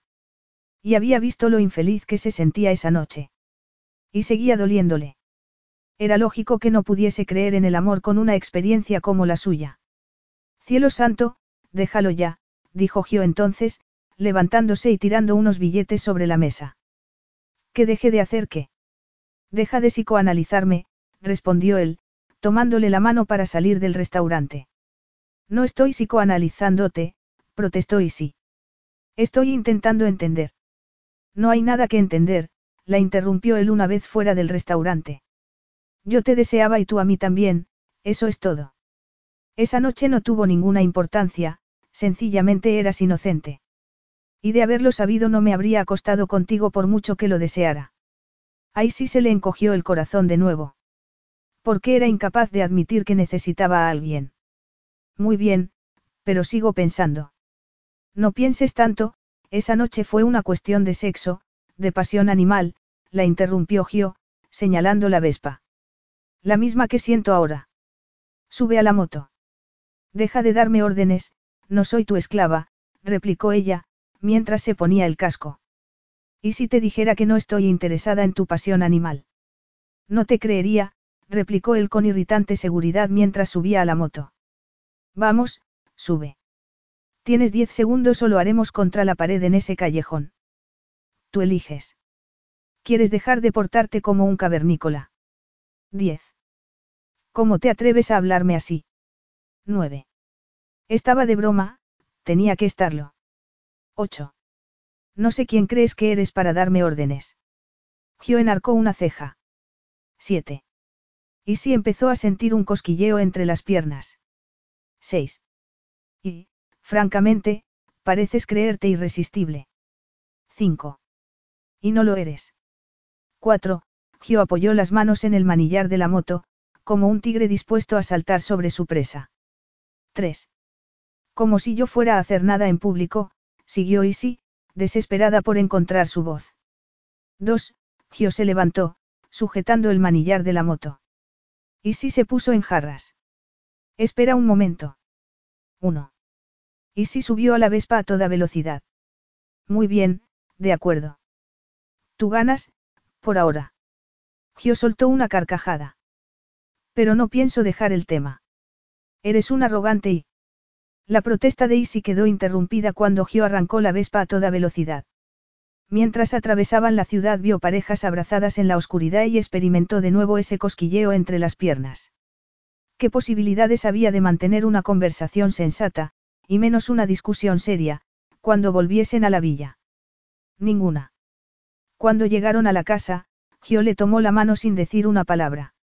Y tampoco Isi dijo nada, demasiado preocupada pensando en la pasión animal, como para recordar por qué había puesto objeciones. En segundos Gio la tuvo desnuda. Mientras se quitaba la ropa, Isi lo miró, hipnotizada por la masculina belleza de su cuerpo a la luz de la luna. Luego miró la poderosa erección mientras se ponía una protección. Y la pasión animal despertó como una llama. Nada de tácticas de retraso, dijo él, empujándola contra la puerta. No hay nada que entender, lo único que necesitamos es esto. ¿Por qué no podemos tener las dos cosas? preguntó ella. Pero supo que era una batalla perdida cuando notó la erección rozando los pliegues de su piel. Sus ojos se encontraron en la penumbra de la habitación. Más tarde, Isadora, murmuró Gio, besándola apasionadamente. Ahora estamos ocupados. Después de decir eso, la empaló de una embestida e Isi dejó escapar un suspiro de placer. Muy bien, más tarde, pensó vagamente mientras él se enterraba hasta el fondo. Más tarde, mucho más tarde, con el cuerpo ardiendo por una sobredosis de actividad sexual, por fin cayeron sobre el colchón. ¿No crees que podríamos hacerlo un poco más despacio? Le preguntó, apoyando la cabeza en su hombro, tan cansada que tuvo que cerrar los ojos. Y lo oyó reír mientras le ponía una mano en el trasero. La próxima vez. Ahora, duérmete, dijo Gio, besándole el pelo. ¿Y sí, qué voy a hacer contigo? Había cierta confusión en su voz y eso la conmovió. Ser mi amigo otra vez, pensó. Un segundo después, el cansancio y una extraña sensación de bienestar después de un encuentro tan apasionado la arrastraron al mundo de los sueños. Capítulo 7. Despierta, bella durmiente, tienes que apartarte del sol o acabarás con quemaduras de tercer grado. Y se cubrió los ojos con una mano para ver a Gio sobre ella, alto y guapísimo con un pantalón de lino y una camisa de color claro. Ya has vuelto. Y si se estiró perezosamente. Se había ido a una reunión después del desayuno y ella había decidido nadar un rato en la piscina. Era una sorpresa que hubiera vuelto tan pronto. Gio se puso en cuclillas para mirarla a los ojos. He estado fuera dos horas. Y tú tienes la nariz muy roja. ¿Qué hora es? Preguntó Isi, medio groggy, decidida a no preguntarse por qué su corazón se aceleraba al ver que mostraba cierta preocupación por ella. A pesar de la discusión con Gio sobre la pasión animal, estaban empezando a ser amigos de nuevo. Después de dos días, el compañerismo entre los dos era tan excitante como la relación sexual. Si el primer día en Florencia había sido mágico, el día anterior lo había sido más. Habían comido en una tractoria en el mercado central e Gio se había reído de sus patéticos intentos mientras trataba pedir la pizza en italiano. Luego habían ido a ver los preciosos mosaicos de la Basílica de San Miniato al monte y más tarde se habían abrazado bajo las estrellas mientras veían la Dolce Vita en una pantalla de 10 metros en un parque cercano. En las últimas 24 horas, Isi había conocido a un hombre culto y carismático, con un gran sentido del humor, apasionado por su trabajo y por la bella ciudad en la que vivía. Tal vez no habían hablado del pasado ni de nada personal, algo deliberado por parte de Gio, pero ella tampoco había insistido. ¿Por qué arruinar el momento? Gio miró el reloj. Es más de la una y esta es la hora en la que no se debe tomar el sol. Ah, y si llevaba una hora durmiendo y seguramente tendría quemaduras al día siguiente. Por suerte, se había puesto crema solar con factor de protección 50. No sé por qué me miras así, es culpa tuya. ¿Por qué? Eres tú el que no me deja dormir desde que llegamos a Florencia, bromeó y sí, aunque era cierto. La suya era una amistad con derecho a roce, pensó mientras su pulso se aceleraba al ver los poderosos muslos bajo el pantalón. Lo habían hecho rápido, fuerte, despacio, lentamente, y de muchas más maneras. El poder de recuperación de Gio era hercúleo y si nunca se había sentido más satisfecha o más exhausta en toda su vida. Cuando despertaba entre sus brazos por la mañana, respirando el ya familiar aroma de su piel, se sentía viva. Y esa mañana, cuando se marchó temprano porque tenía una reunión, se había sentido sola. Lo estaban pasando muy bien, era cierto. Pero eso tenía que terminar. ¿Cuánto tiempo llevas aquí? ¿Te has puesto crema solar? Sí, jefe. Oye, que no tiene gracia. Lo digo en serio, las quemaduras del sol no son ninguna broma. Y eso lo dice un hombre que seguramente nunca se ha quemado, dijo ella, pasando el dedo por un bronceado bíceps. En serio, pareces mi madre. Ah, sí. Gio levantó una ceja. Sí. Pues solo por eso. Y si lanzó un grito cuando la levantó en brazos de la hamaca. ¿Qué haces? Voy a refrescarte, respondió él. Y si intentó que la soltara, pero Gio no estaba dispuesto a hacerlo. Ya he nadado un rato esta mañana. Ignorando sus protestas, Gio se acercó al borde de la piscina.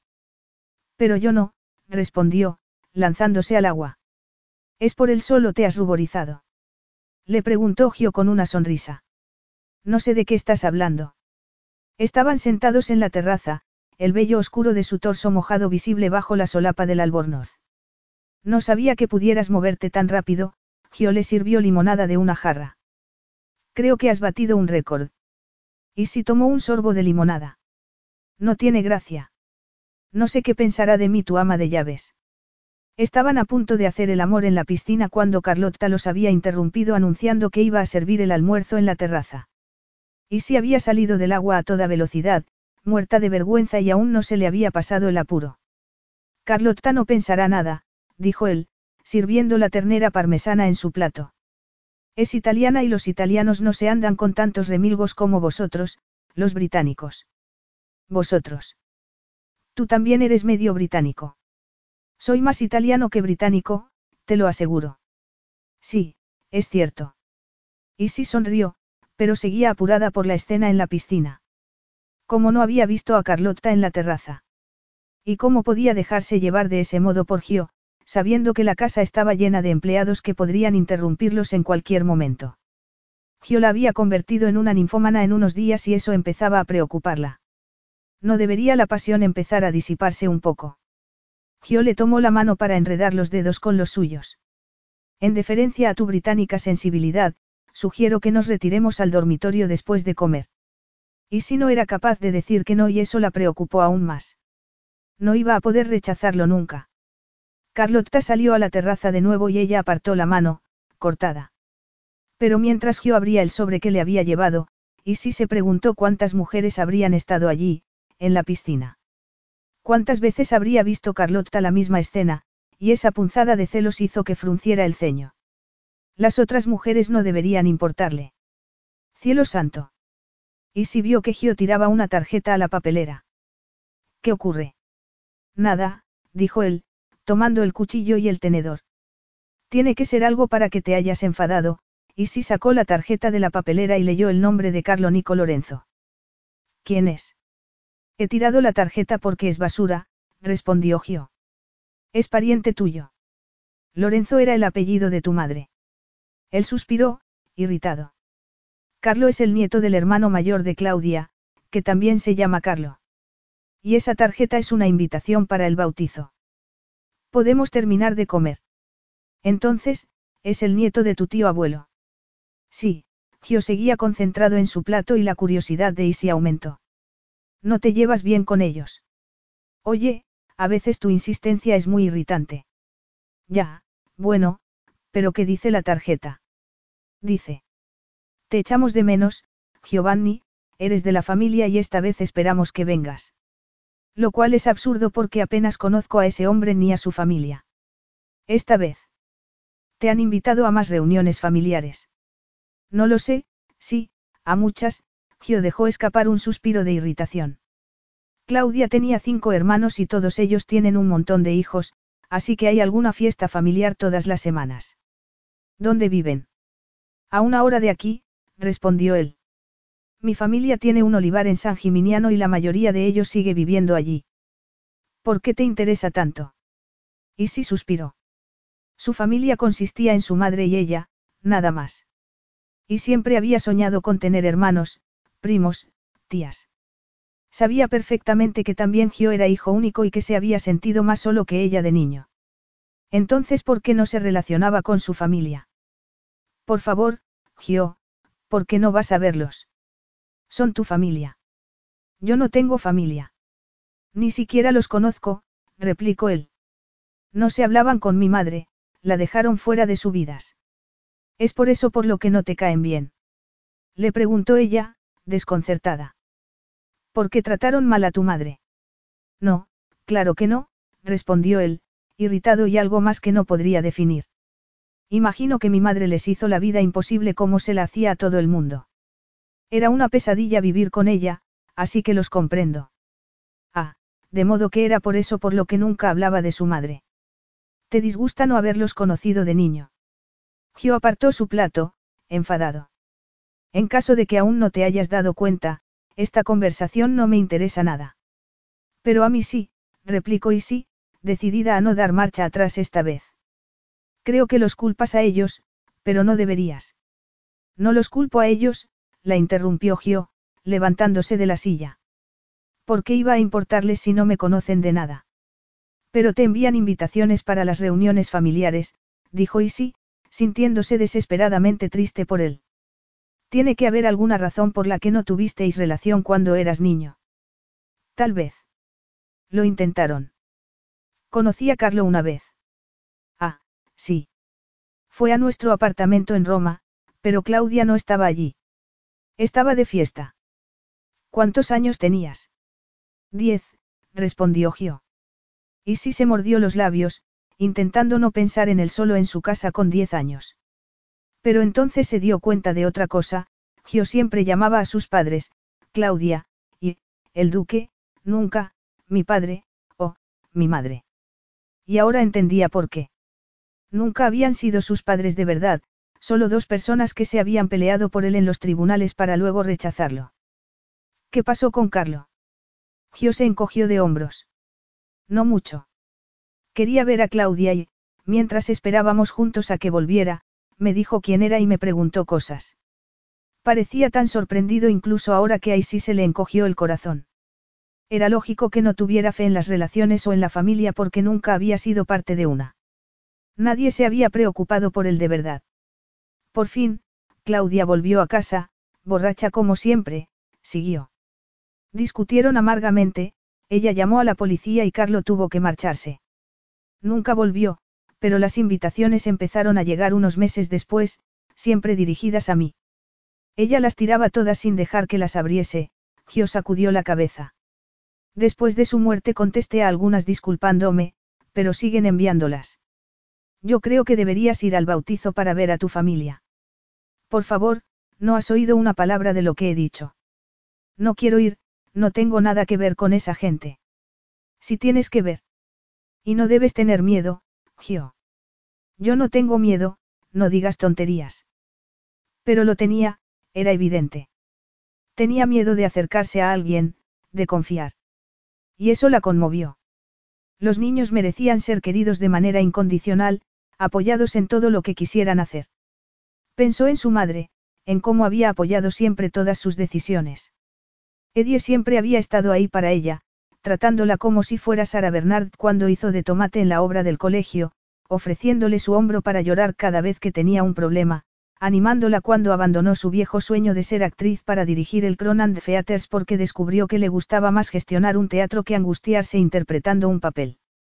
Gio nunca había tenido eso de niño. Había estado completamente solo, criticado y rechazado por su padre, ignorado por su madre. Aunque había conseguido el éxito en la vida, había sobrevivido cerrándose en banda y convenciéndose a sí mismo de que no necesitaba amor. Gio había necesitado un amigo de niño y seguía necesitándolo. Tu familia podría ser muy importante para ti. Es que no te das cuenta. Él rió, con expresión amarga. Sigues siendo una romántica, como siempre, le dijo. No estoy interesado en conocer a la familia de Claudia, no tengo nada que ver con ellos y ellos no tienen nada que ofrecerme.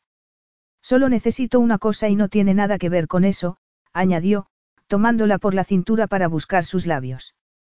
Y si enredó los dedos en su pelo y le devolvió el beso sin poder evitarlo. Un beso en el que podía saborear su desesperación.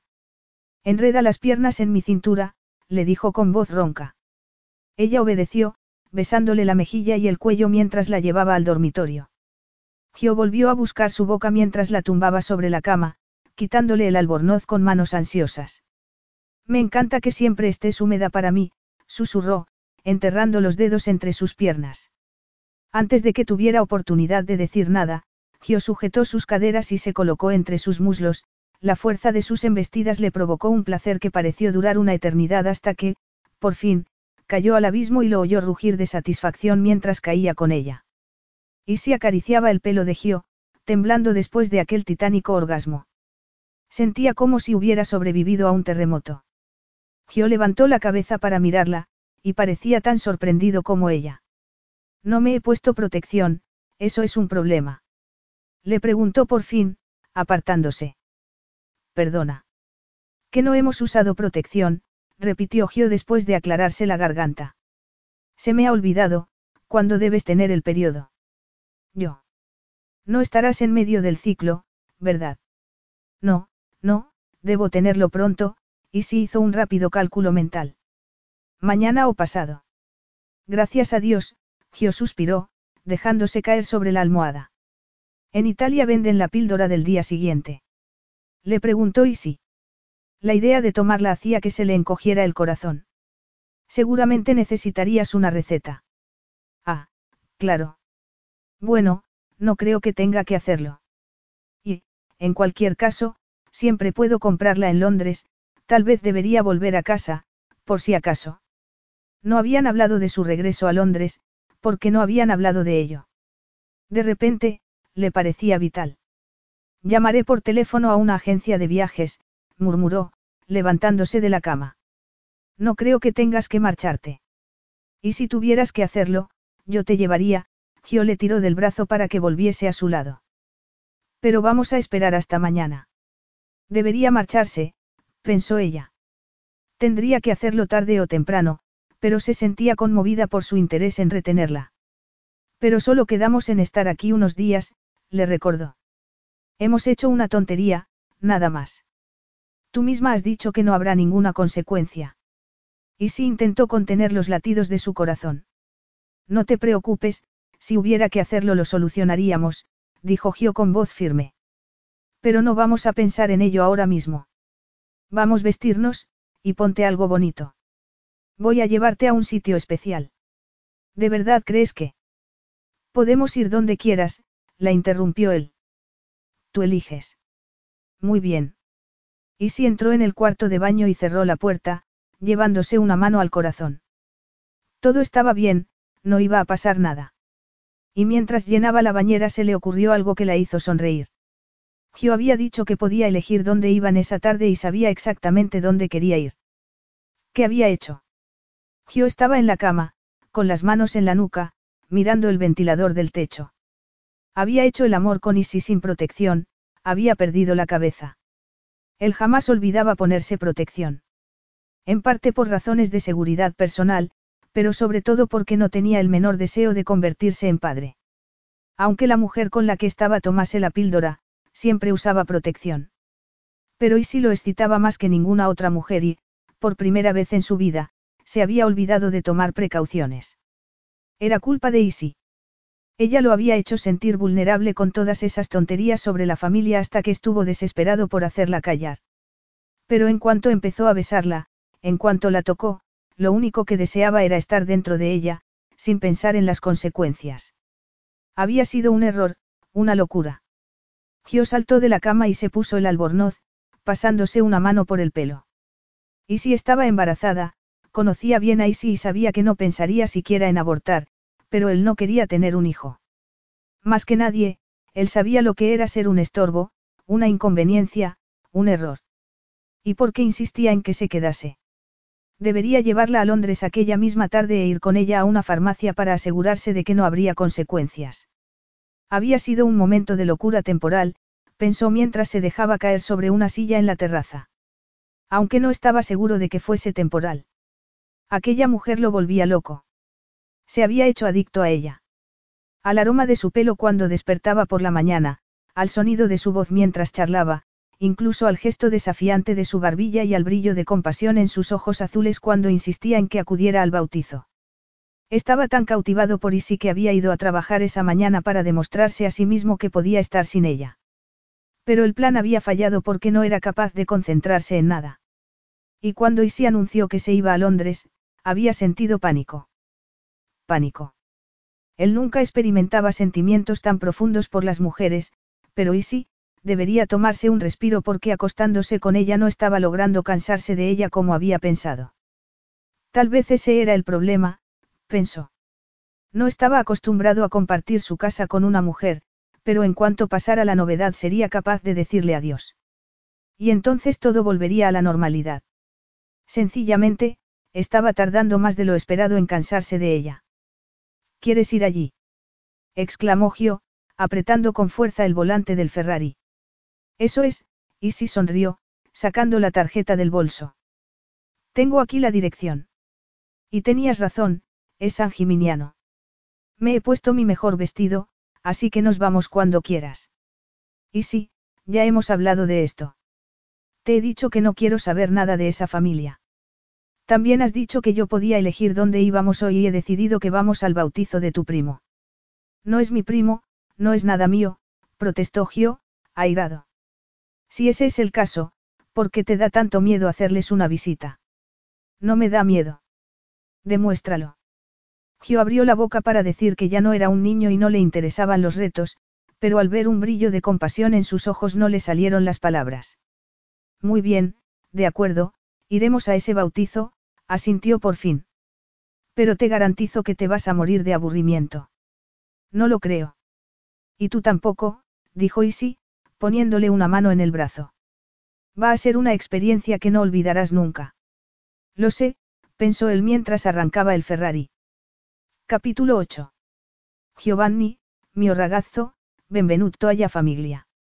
Isi parpadeó para controlar las lágrimas al ver que Carlo Lorenzo abrazaba a su sobrino. Tenso y vacilante, Gio se inclinó para aceptar dos besos en la mejilla. Carlo le dijo algo mientras le apretaba la mano, y si no lo entendió pero, por la expresión de Gio, debía estar diciéndole lo contento que estaba de verlo.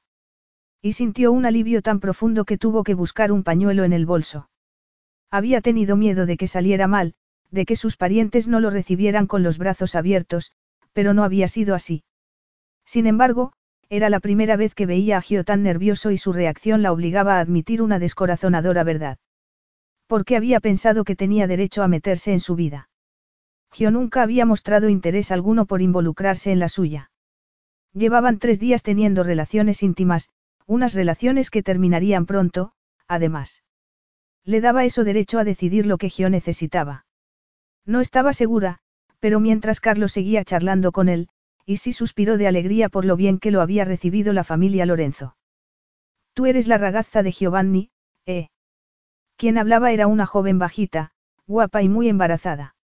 Soy Isi Ejigan, se presentó, sin saber muy bien cómo responder a la pregunta. Ragazza significaba novia. ¿Era ella la novia de Gio? No, en absoluto. Soy amiga de Gio.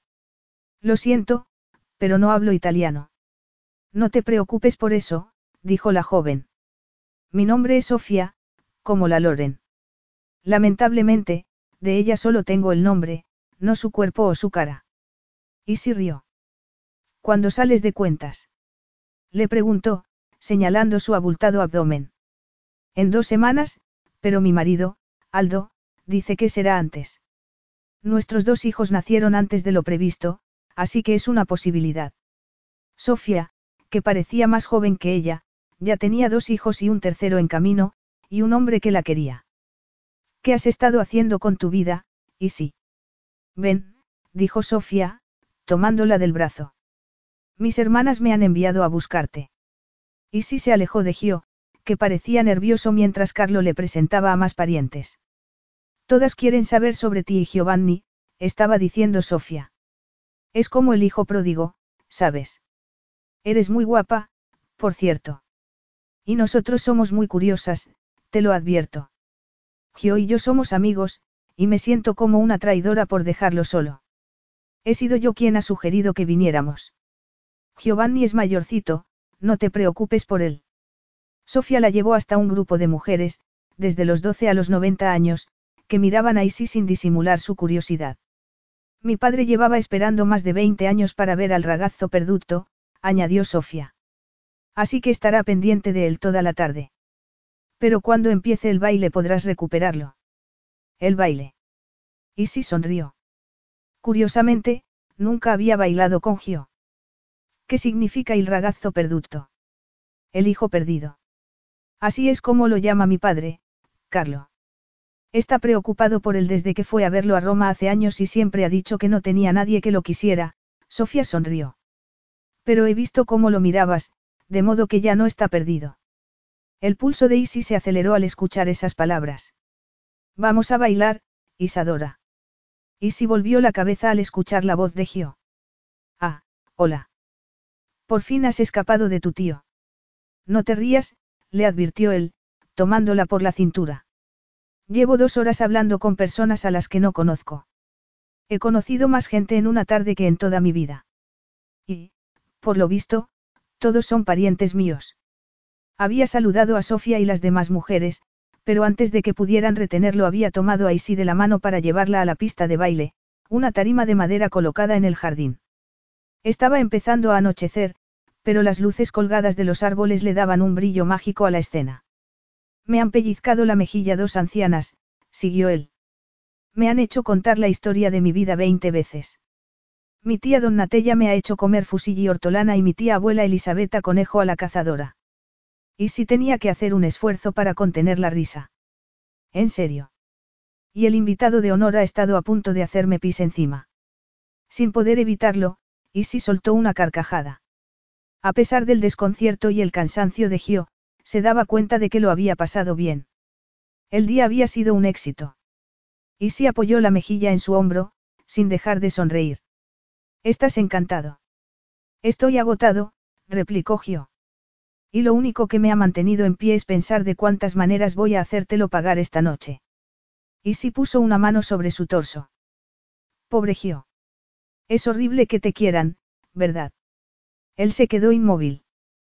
¿Qué has dicho? He dicho que es duro que te quieran, repitió ella. No me quieren.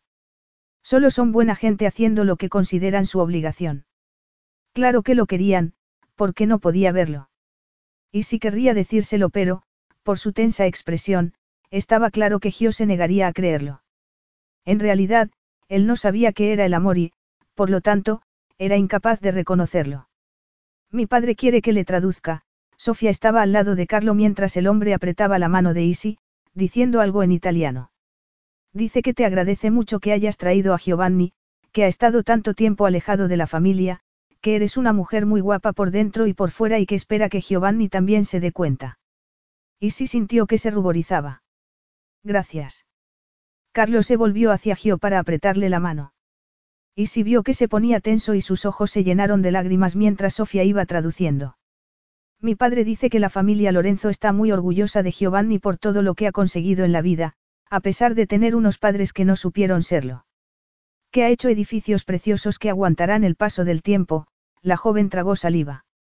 Pero que no debe olvidar nunca que lo único que permanece para siempre es la familia, y que empieza a hacerse mayor y ya es hora de que él forme una.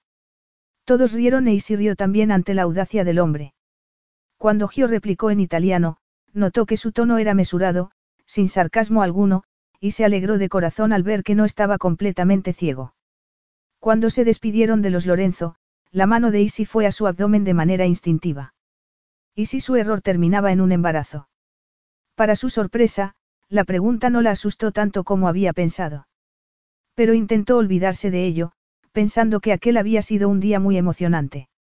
Sofía la abrazó mientras Gio subía al Ferrari. Debes venir al bautizo de mi hijo. Y si Giovanni hace lo que han dicho, tal vez el próximo sea el vuestro. Y si se despidió de la cariñosa joven, intentando no tomarse en serio la pequeña broma. Lo que había entre Gio y ella era algo temporal, eso había estado claro desde el principio. Pero mientras toda la familia Lorenzo les decía adiós y un grupo de niños corría tras el coche, una lágrima rodó por su rostro. Eso era pertenecer a una familia, ser parte de algo más grande que uno mismo. Y no se había percatado de cuánto lo deseaba hasta ese momento. Bueno, no ha estado tan mal, dijo Gio, poniendo una mano en su rodilla mientras tomaba la autopista.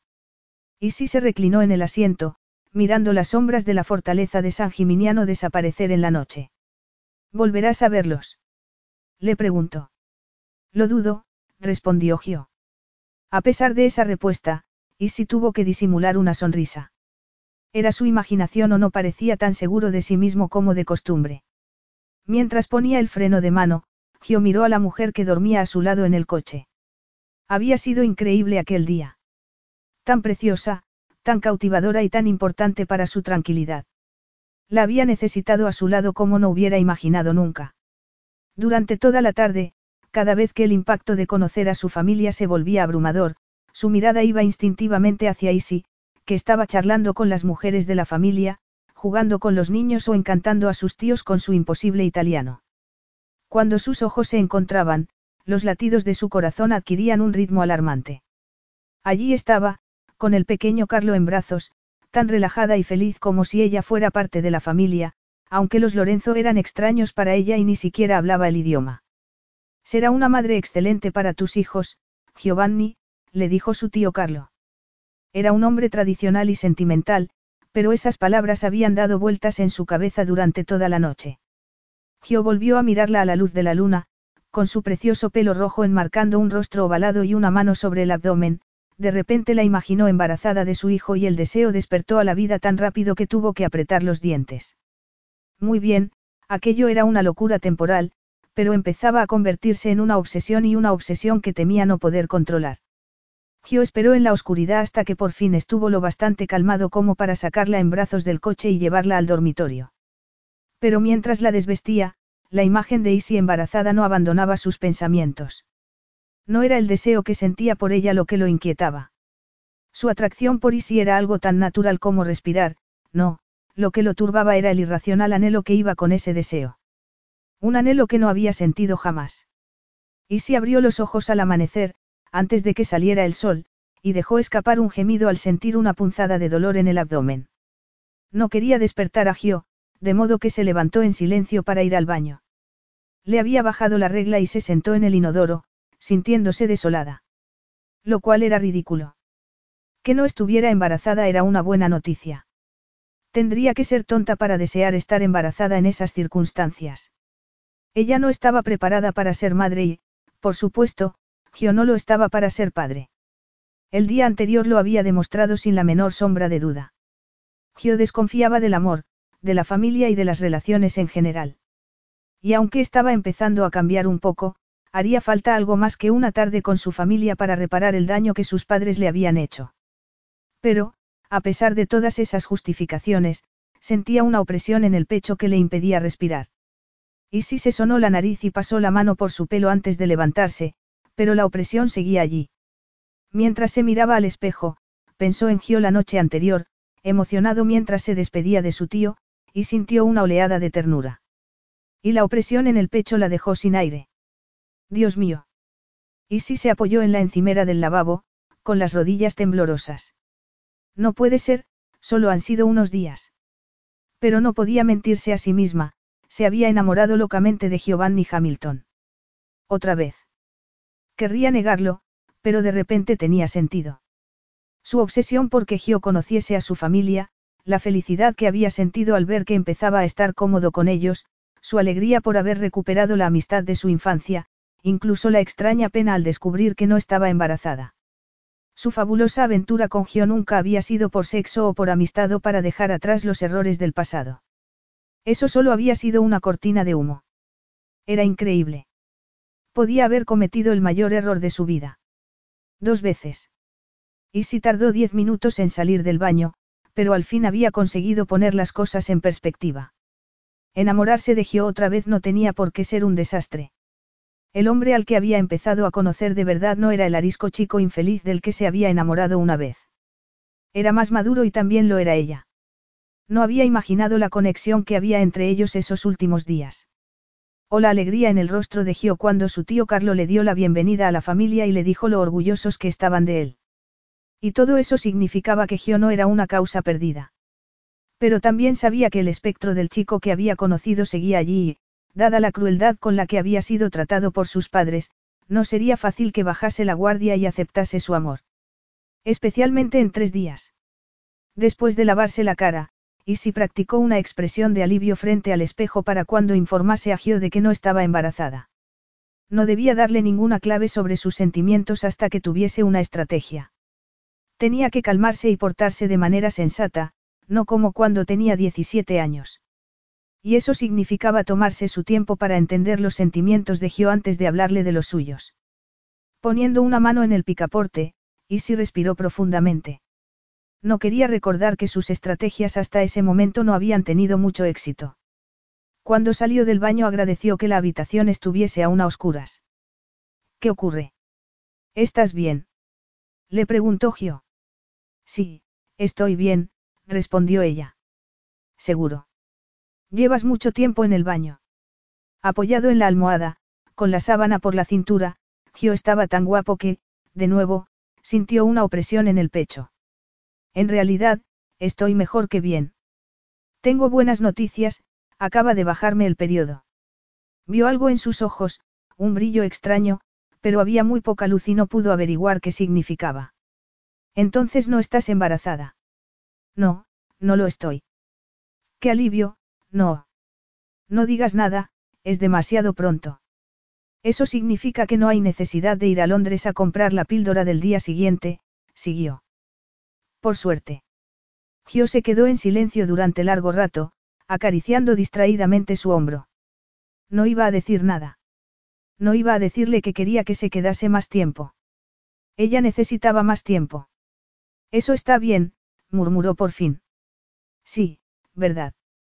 No le había pedido que se quedase, pero tampoco le había pedido que se fuera. Esa tenía que ser buena señal. Buongiorno, signorina. Y si parpadeó cuando el ama de llaves entró en la habitación para dejar la bandeja del desayuno en la terraza. Buenos días, Carlotta. Estaba tan cansada como si no hubiera dormido en absoluto. Probablemente porque no había dormido. Las preguntas para las que no tenía respuesta habían hecho que pasara de la euforia a la desolación mientras intentaba conciliar el sueño al amanecer. Perdone, Carlotta, ¿dónde está el señor Hamilton? El ama de llaves respondió en italiano y hablaba tan deprisa que Isi apenas pudo entender un par de palabras. Afortunadamente, después le entregó una nota que llevaba en el bolsillo del delantal. Isi esperó hasta que la puerta se cerró tras ella, mirando el reloj sobre la repisa de la chimenea. Ni siquiera eran las nueve, donde podía estar Gio. Luego abrió la nota y empezó a leerla. Lo siento, y sí. Tengo trabajo en el gabinete, de modo que hoy tendrás que sobrevivir sin mí. Si necesitas algo, pídeselo a Carlotta. Ciao, Gio. ¿Cómo podía haberse ido a trabajar sin despertarla? En fin, no tendría que preocuparse por cómo iba a hablarle de sus sentimientos si Gio no estaba allí. Pero después de leerla por tercera vez, entendió lo que realmente quería decir la nota. Cuando volviese a casa esa noche, Gio no esperaba encontrarla allí. Había solucionado el espinoso problema de la despedida con una simple nota porque ya no había un posible embarazo y, por lo tanto, podía volver a Londres. Y si no pudo probar el desayuno, pero se negaba a llorar. Ya habría tiempo para las lágrimas cuando estuviera en casa. Después de hacer la maleta, compró el billete de avión desde el ordenador del estudio y buscó el número de una empresa de taxis. Luego llamó a Maxi y le dijo que llegaría al teatro al día siguiente, dispuesta a trabajar. La conversación con su ayudante la animó un poco. Debía volver a su vida de siempre y poner los pies en la tierra. Pero cuando cortó la comunicación y marcó el número de la empresa de taxis, su espíritu luchador por fin hizo aparición. ¿Por qué se lo estaba poniendo tan fácil? ¿Por qué estaba dejando que Gio le dictase lo que debía hacer? No hablarle de sus sentimientos era hacer lo que él quería. Había estado dispuesta a dárselo todo, no solo su cuerpo sino su corazón y su alma, aunque Gio no los quisiera, pero debía decirle lo que sentía por él. De modo que buscó la dirección del gabinete de Gio y, después de despedirse de una sorprendida Carlotta, tomó el taxi que ya esperaba en la puerta, explicándole cómo pudo que debían hacer una parada antes de ir al aeropuerto. Tenía cuatro horas antes de tomar el avión, tiempo más que suficiente para ver a Gio por última vez y dejarle claro lo que iba a perderse. Capítulo 9. Agotada, pero decidida, Isi entró en el vestíbulo del fabuloso edificio de acero y cristal a la orilla del río Arno. Había ido ensayando en el taxi lo que iba a decirle a Gio. Se mostraría totalmente serena y controlaría sus emociones. En ninguna circunstancia se pondría a llorar como cuanto tenía 17 años, ni dejaría que Gio viese lo desolada que estaba. ¿Por qué no lo estaba? En esos diez años había madurado lo suficiente como para saber que debía aceptar las cosas que no podía cambiar. Por mucho que le doliese. Y no iba a estar otros diez años soñando con un hombre que no tenía nada que ofrecerle. Scusi, signor, y si se dirigió a un empleado de recepción. Sí, signorina. ¿Qué puedo hacer por usted? Quiero ver a Giovanni Hamilton. ¿Tiene una cita? No, no, pero, soy amiga suya. Esa información no pareció afectarlo en absoluto e Isi se preguntó cuántas mujeres habrían ido a buscar a Gio a la oficina, esperando algo que él no estaba dispuesto a dar. Necesito verlo lo antes posible, añadió. Es muy importante. Al menos para mí. No sabía si el recepcionista la había creído o sencillamente sintió compasión por ella, pero levantó el teléfono con una sonrisa. Un momento, voy a llamar a su ayudante. ¿Cuál es su nombre? Isadora Yigan. Después de una breve conversación en italiano, el joven colgó el teléfono. Su ayudante dice que ha salido, pero que si no le importa subir un momento, se pondrá en contacto con él. La gente que trabajaba en el gabinete de Gio, todos jóvenes y elegantes, se volvieron para mirarla e empezó a perder valor. ¿Qué estaba haciendo allí? Era otra idea absurda destinada a hacerla quedar en ridículo. ¿Y cómo iba a evitar deshacerse en lágrimas cuando tenía un nudo en la garganta del tamaño del Everest? La ayudante de Gio, una mujer de cierta edad, la acompañó a su despacho y le dijo que Gio estaba en una obra, pero que llegaría en unos minutos. Bueno, al menos no estaba intentando evitarla. Desgraciadamente, el despacho de Gio, que ocupaba toda una esquina en la planta sexta del edificio, estaba hecho de cristal. Mientras se sentaba en el sofá de piel verde oscura y miraba la ciudad de Florencia, podía sentir los ojos de los empleados clavados en ella. Después de sufrir el síndrome del acuario durante cinco minutos, se acercó a la pared de cristal, pensando en la enormidad de la tarea que se había impuesto. De verdad quería hacerlo. Si Gio no le daba importancia a sus sentimientos, como había hecho diez años antes, sería mucho más difícil reunir las piezas de su corazón. Y sí, qué sorpresa. ¿Quieres que comamos juntos? Gio estaba en la puerta, con la camisa remangada y el bajo de los pantalones manchado de barro. Parecía contento de verla. Y el Everest se convirtió en el Himalaya. ¿Cómo podía amarlo tanto y no saber si Gio era capaz de devolverle ese amor? No tengo tiempo para comer, respondió. He venido a decirte que me marcho y tengo un taxi esperando abajo. Gio cerró la puerta y se acercó a ella, muy serio. ¿Por qué? Díselo ahora, díselo. Y sí intentó encontrar palabras, pero el brillo de furia que había en sus ojos la silenció. No vas a volver a casa hoy, ni mañana, dijo él, tomándola del brazo. Vas a quedarte en la villa aunque tenga que atarte a la cama. No puedes hacer eso, y si estaba tan perpleja que no sabía qué decir. No estés es tan segura. Esto no ha terminado y hasta que yo decida que es así, te quedarás aquí. Ella lo miraba, estupefacta. Evidentemente, la nota no era una forma de despedirse sin tener que decírselo cara a cara como había pensado. La noticia debería alegrarla, pero no era así. ¿Por qué estaba tan enfadado? ¿Y qué derecho tenía a darles órdenes? De verdad había sido tan tonta como para permitir que le dijera lo que debía hacer. ¿Habían sido amigos de verdad alguna vez? se preguntó entonces. Tal vez también eso había sido una ilusión. Y si cruzó los brazos sobre el pecho mientras Gio salía de la oficina para pedirle a sus empleados que los dejaran solos. Unos segundos después, cuando la planta estuvo vacía, volvió y cerró la puerta. Ahora dime qué te pasa, le espetó. ¿Por qué quieres volver a Londres? La pregunta hizo que el Himalaya la ahogase. Pero no podía decirle que lo amaba hasta que supiera si ella había significado algo más que las demás mujeres. ¿Por qué quieres que me quede? Quiero que me ames. Cuando esa frase apareció en su cerebro, Gio dio un paso atrás. No podía decir eso, nunca. No quería su amor, no quería el amor de nadie.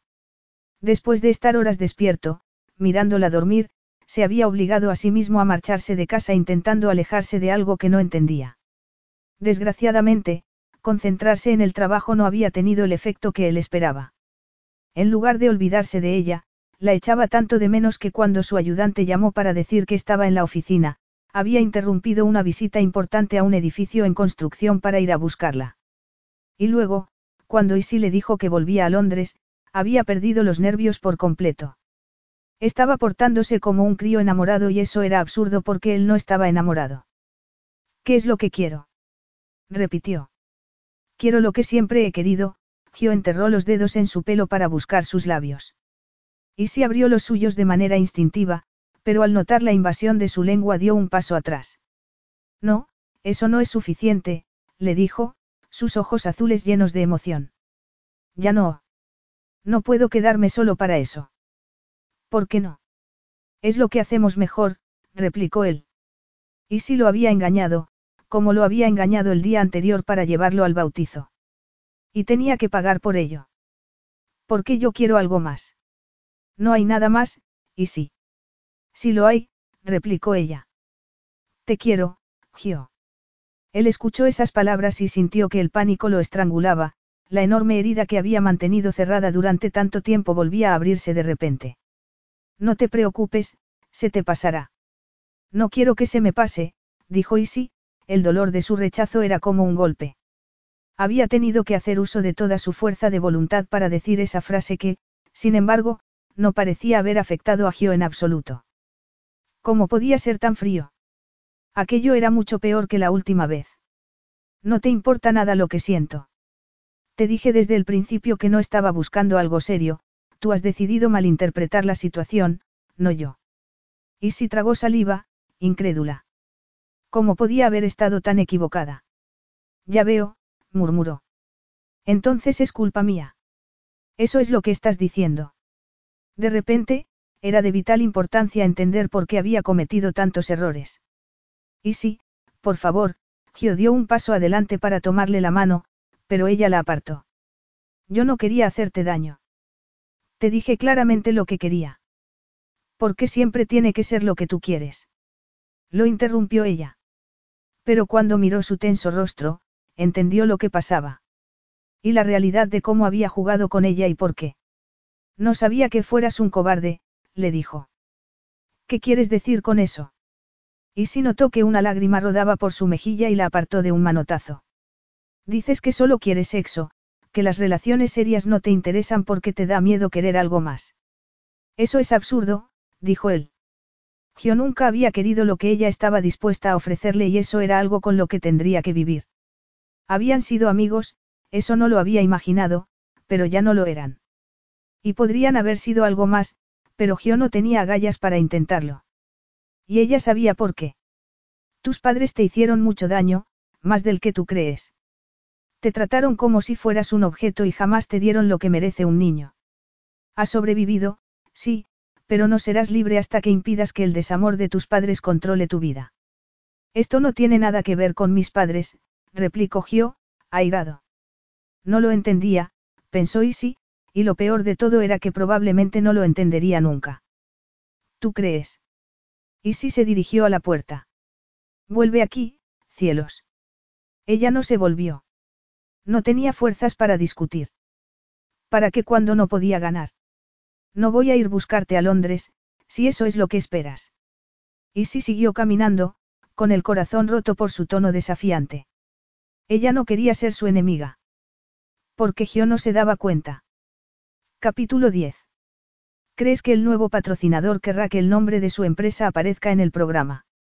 Y sí, que estaba trabajando en el ordenador, se dio la vuelta para mirar a Maxi. ¿Qué? Estoy dándole los últimos toques al programa y no sé si deberíamos incluir el nombre de la empresa del duque. Sí, supongo que sí, respondió Isi, sin mirarla. Me parece buena idea, añadió, con un entusiasmo que no sentía. Había vuelto de Florencia dos semanas antes y no podía hablar de Gio sin que se le rompiera el corazón. No quería pensar en él, pero no podía evitarlo. Y, aparte de que la dejaba agotada, no iba a cambiar nada.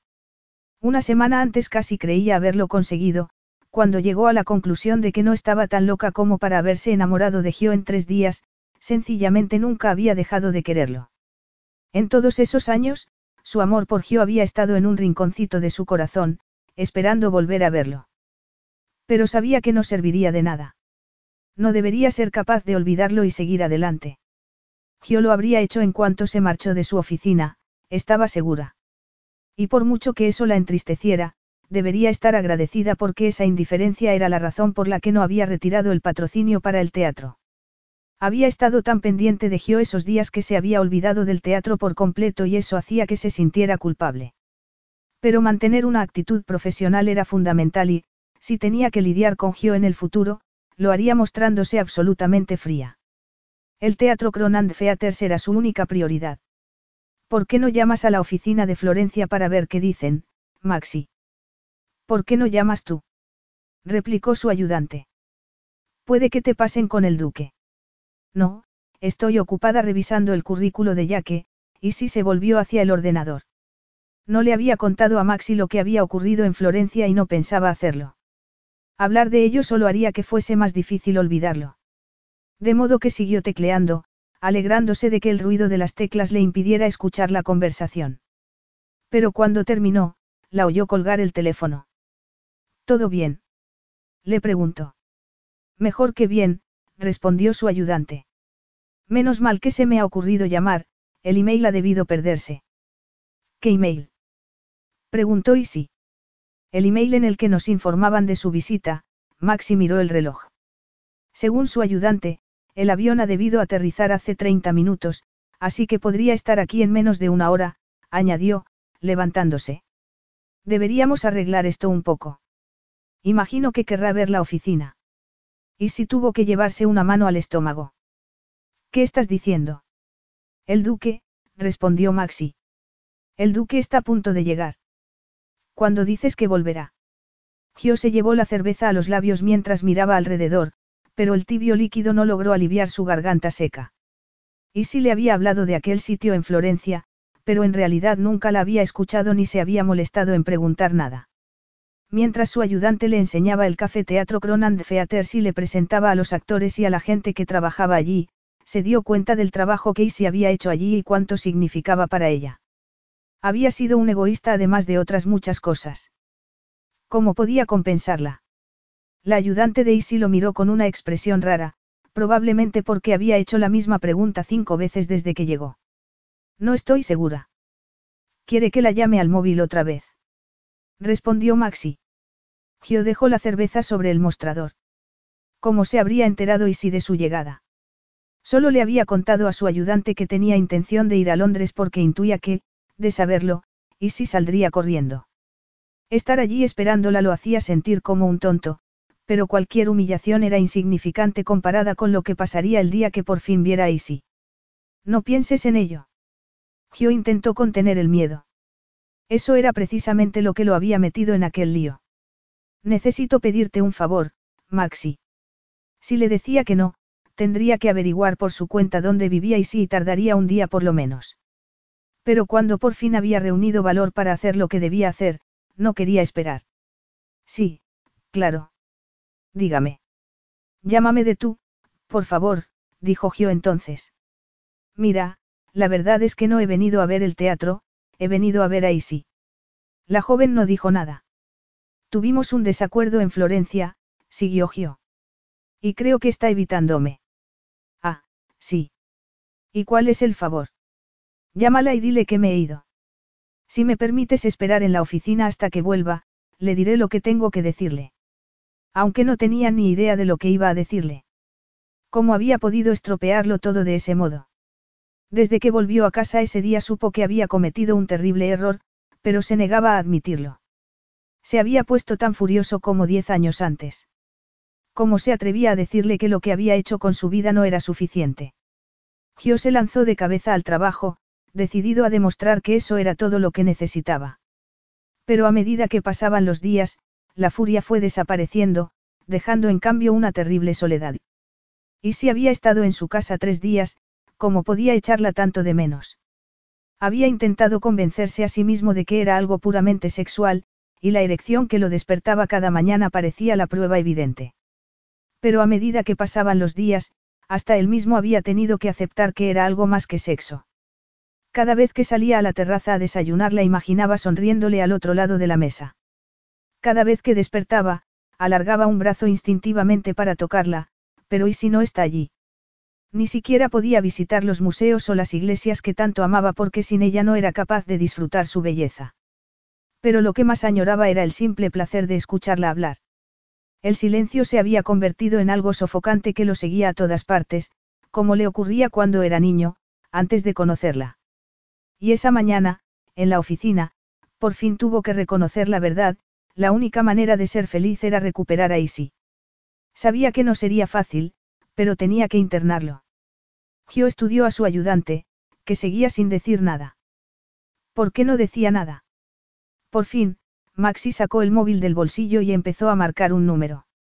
Luego se lo puso en la oreja, mirándolo con gesto receloso. La sonrisa amable había desaparecido. Para que lo sepa, me da igual que sea usted un duque. Si le hace daño a Isi, lo mato. Él asintió con la cabeza, sabiendo que eso no era lo peor que podía pasarle. Maxi sigue por aquí, Gerard. Gritó Isi para hacerse oír en el café lleno de gente. Creo que está entre cajas, respondió el camarero, señalando el escenario. Dave ha tenido un problema con el vestuario. ¿Quieres que envíe a Magda a buscarla? No, no hace falta. Estaba siendo una tonta, pensó. Maxi le había dicho una hora antes que Gio se había marchado. Y si subió a su oficina para retomar el trabajo que había dejado a medias. Eran más de las siete y tenía mucho que hacer. Tal vez algún día podría volver a ver a Gio, pero por el momento lo mejor era. Hola, Isadora. Ella lo miró, perpleja. Gio estaba sentado frente a su escritorio, el mismo hombre que aparecía en sus sueños cada noche, con las piernas cruzadas y el pelo apartado de la cara. Y si abrió la puerta para salir, pero una mano grande y morena la cerró. Gio había llegado a su lado en un segundo, como lo había hecho. No salgas corriendo. Tenemos que hablar. Habían estado en la misma posición varias semanas antes, en el club, y la respuesta a su proximidad fue inmediata y devastadora. Porque su cuerpo no podía ser inmune a aquel hombre. No quiero hablar, replicó, con voz temblorosa. Déjame en paz.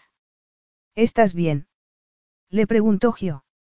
Ella negó con la cabeza. Si has venido para acostarte conmigo, lo siento pero no estoy interesada. No, no he venido a eso. He venido a hablar, y sí. Nada más. Y una vez que hayas dicho lo que tengas que decir, prometes marcharte. Si eso sé lo que quieres. Y sí se apartó de la puerta para sentarse detrás del escritorio porque necesitaba una barrera entre los dos. Muy bien, habla. Gio estuvo en silencio durante lo que le pareció una eternidad. Quiero que vuelvas conmigo. Ella lo miró, atónita. Unas semanas antes hubiera dado cualquier cosa por escuchar esa frase, pero era patético que hubiese aceptado tan poco. ¿Qué esperas que diga? Gio inclinó la cabeza, metiendo las manos en los bolsillos del pantalón. Quiero que digas que me darás otra oportunidad, respondió. Lo había dicho como un ruego, sus ojos de color chocolate llenos de esperanza. Pero ella sabía que no podía aceptar después de lo que le había pasado. No puedo, respondió. Ya te he dado muchas oportunidades. Te he amado desde que éramos niños y no quiero amarte más. Gio dio un paso adelante para poner las manos sobre el escritorio. Eso no es verdad. No me amabas cuando eras niña, solo estabas encandilada por un chico mayor que tú. No me digas lo que sentía. Te engañaste a ti misma, y sí. Porque eras muy joven. Y muy dulce. Ella negó con la cabeza. No es verdad. Era inmadura, desde luego, pero te amaba. Porque cuando volví a verte los sentimientos seguían ahí. Dijiste que me detestabas. Había un brillo de angustia en sus ojos y se dio cuenta de que esas palabras le habían dolido. Y si había pensado que nada podía dolerle porque no le importaba, pero y si había interpretado mal sus sentimientos por ella como Gio había malinterpretado los suyos. ¿Por qué me alejaste de ti? ¿Por qué no me creíste cuando dije que te quería? Gio suspiró. Vas a hacer que lo diga, ¿verdad? Sí. ¿Por qué no soy el hombre que tú crees que soy? ¿Y quién es ese hombre, Gio? Uno que no te merece, respondió él, bajando la cabeza. Y si se dio cuenta entonces de que, por fin, después de tantos años, de tanto dolor y tanta confusión, las barreras empezaban a derrumbarse. Gio, idiota, murmuró. ¿Por qué crees que no me mereces? Él sacudió la cabeza. Durante toda mi infancia intenté importarle a mis padres y no lo conseguí. Yo sabía que debía haber alguna razón. No hay ninguna razón para que unos padres no quieran a su hijo. Era culpa de ellos, no tuya. Gio la miró a los ojos. Entonces apareciste tú y llenaste esos espacios vacíos, y ni siquiera tuve que pedírtelo. Pero me dejaste fuera de tu vida. ¿Por qué? Porque me daba miedo, respondió Gio. No quería que pensaras que habías cometido un error. Y si salió de detrás del escritorio para abrazarlo, apoyando la cabeza en su pecho. Tenías razón. He dejado que lo que me hicieron mis padres controlase mi vida, pero no quiero seguir haciéndolo, murmuró Gio, rozando su pelo con los labios. Dame otra oportunidad, y sí. Sé que probablemente ya no me quieres, pero... Cállate, lo interrumpió ella, levantando la cabeza. El amor no funciona así. No he podido dejar de amarte, por mucho que quisiera. Y créeme, lo he intentado todo. Entonces. Te daré otra oportunidad, dijo ella, sabiendo que todas sus esperanzas y sueños estaban escritas en su cara. Mientras tú prometas no volver a cerrarme tu corazón. Tienes mi promesa, afirmó Gio antes de buscar sus labios. Pero luego se apartó para tomar su cara entre las manos. Espera un momento, no quieres que te diga que te amo. Y si estuvo a punto de soltar una carcajada al ver su cara de sorpresa. Cuando puedas hacerlo, será estupendo. Y sabía que algún día podría hacerlo, cuando estuviera completamente seguro de que la amaba de verdad. Mi romántico corazón espera ese momento, pero al final solo son palabras, Gio. Lo que realmente importa es lo que sientas. Y que quieras estar conmigo.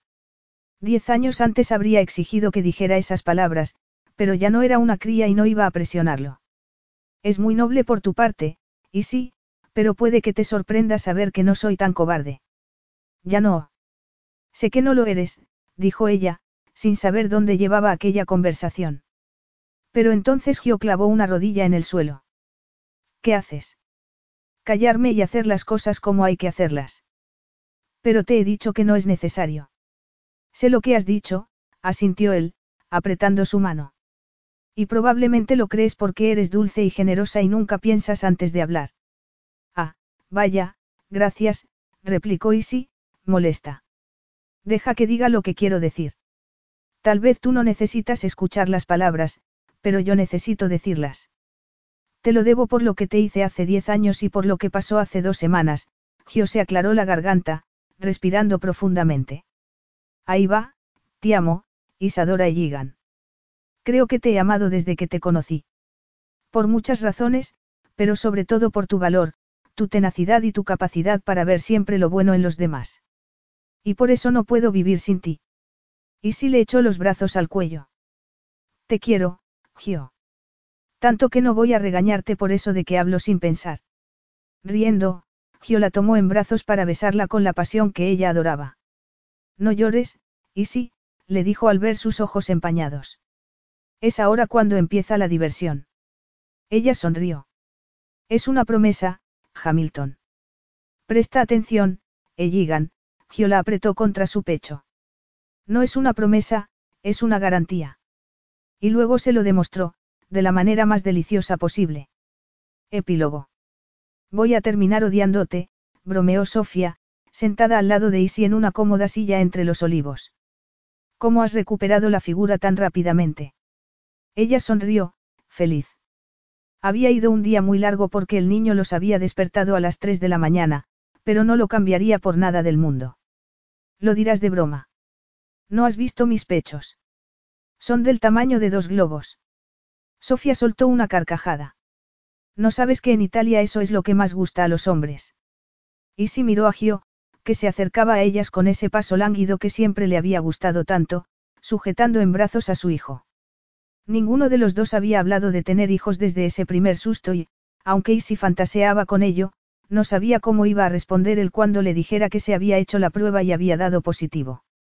Cómo iba a pedirle que hiciera más cambios en su vida. Y cómo iban a añadir una presión más a una situación doméstica ya de por sí complicada. Porque después de su declaración de amor, habían descubierto que vivir juntos era una pesadilla logística. Ella vivía en Londres, él en Florencia y los dos adoraban sus profesiones. Para resolver el problema, Gio había insistido en comprar un ático en Islington y viajaba entre las dos ciudades tres o cuatro veces por semana, pero Isi trabajaba hasta muy tarde en el teatro, de modo que apenas podían pasar tiempo juntos. Y por eso, cuando un mes más tarde descubrió que estaba embarazada, no sabía cómo decírselo. De hecho, estaba intentando encontrar el momento adecuado cuando una mañana tuvo que levantarse de la cama a toda prisa con unas náuseas imposibles de disimular. Gio había sujetado su pelo mientras vomitaba sobre el inodoro y luego había hecho un té de menta con tostadas. Y, para su sorpresa, inmediatamente después anunció que iban a casarse. Según él, sabía que estaba embarazada y sabía también que no se lo había dicho porque temía que fuese un padre terrible, pero ya no podían hacer nada al respecto. Ahí sí se le había roto el corazón al escuchar eso. Apenada por él, le juró que jamás había pensado que fuera a ser un mal padre y le explicó por qué no le había dado antes la noticia. Fue entonces cuando su relación cambió por completo y en los nueve meses siguientes, mientras esperaban la llegada de su hijo, el lazo entre ellos se hizo indestructible.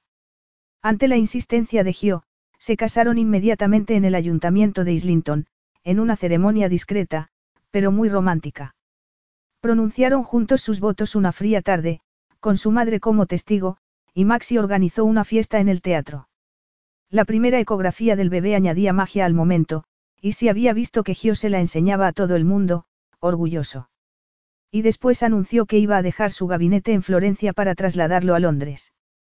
Pero Isi ya había decidido que le gustaría vivir en Florencia, de modo que, después de muchas discusiones, allí estaban.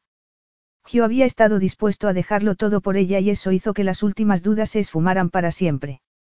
Gio y ella habían empezado una nueva fase de sus vidas durante los últimos meses del embarazo y no lamentaba haberse marchado de Londres. Era el momento de dejar atrás un sueño para empezar otro. Aunque no lo había dejado todo atrás. Seguía en contacto con Maxi y había encontrado trabajo como voluntaria organizando obras de teatro para niños. No le importaba haber aparcado su carrera por el momento y ver a Gio convertirse en un padre cariñoso y responsable era la guinda del pastel. Gio no solo le había entregado su corazón a ella y a su hijo, sino también a la familia Lorenzo. Y sí suspiró, más feliz que nunca. Tenían un maravilloso futuro por delante. Cuando Gio se acercó por fin, después de pararse a saludar a varios parientes, Sofía se levantó para darle un beso. ¿Qué tal está el orgulloso padre? Agotado, respondió él. La próxima vez que mi mujer y tú organicéis una de estas fiestecitas, mi hijo y yo exigiremos saber el número de invitados. Sofía soltó una carcajada. Deja de fingir que no lo estás pasando bien presumiendo de bambino. Nunca he visto a un hombre más orgulloso. Solo falta que te des golpes en el pecho como Tarzán.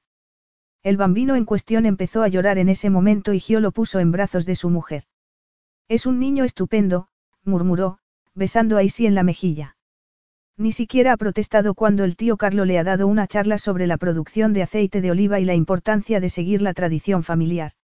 No te asustes, mi padre le da esa charla a todos los niños de la familia. Y si desabrochó el sujetador de maternidad para darle el pecho a su hijo y el niño se agarró al pezón como si fuera un misil teledirigido. Debería ir a buscar al mío, Aldo debe estar agotado, dijo Sofía entonces. Si no os veo antes de que os marchéis, nos encontraremos el mes que viene en la comunión de Gabriella. No me la perdería por nada del mundo, asintió Gio.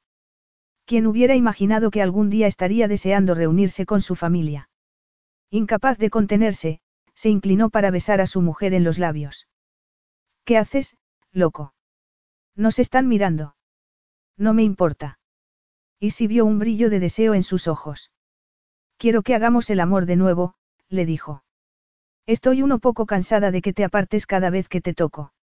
Solo intento ser considerado, se defendió él. Acabas de dar a luz. Hace seis semanas. Estoy perfectamente, cariño, no vas a hacerme daño. Seguro. Seguro. Gio miró alrededor.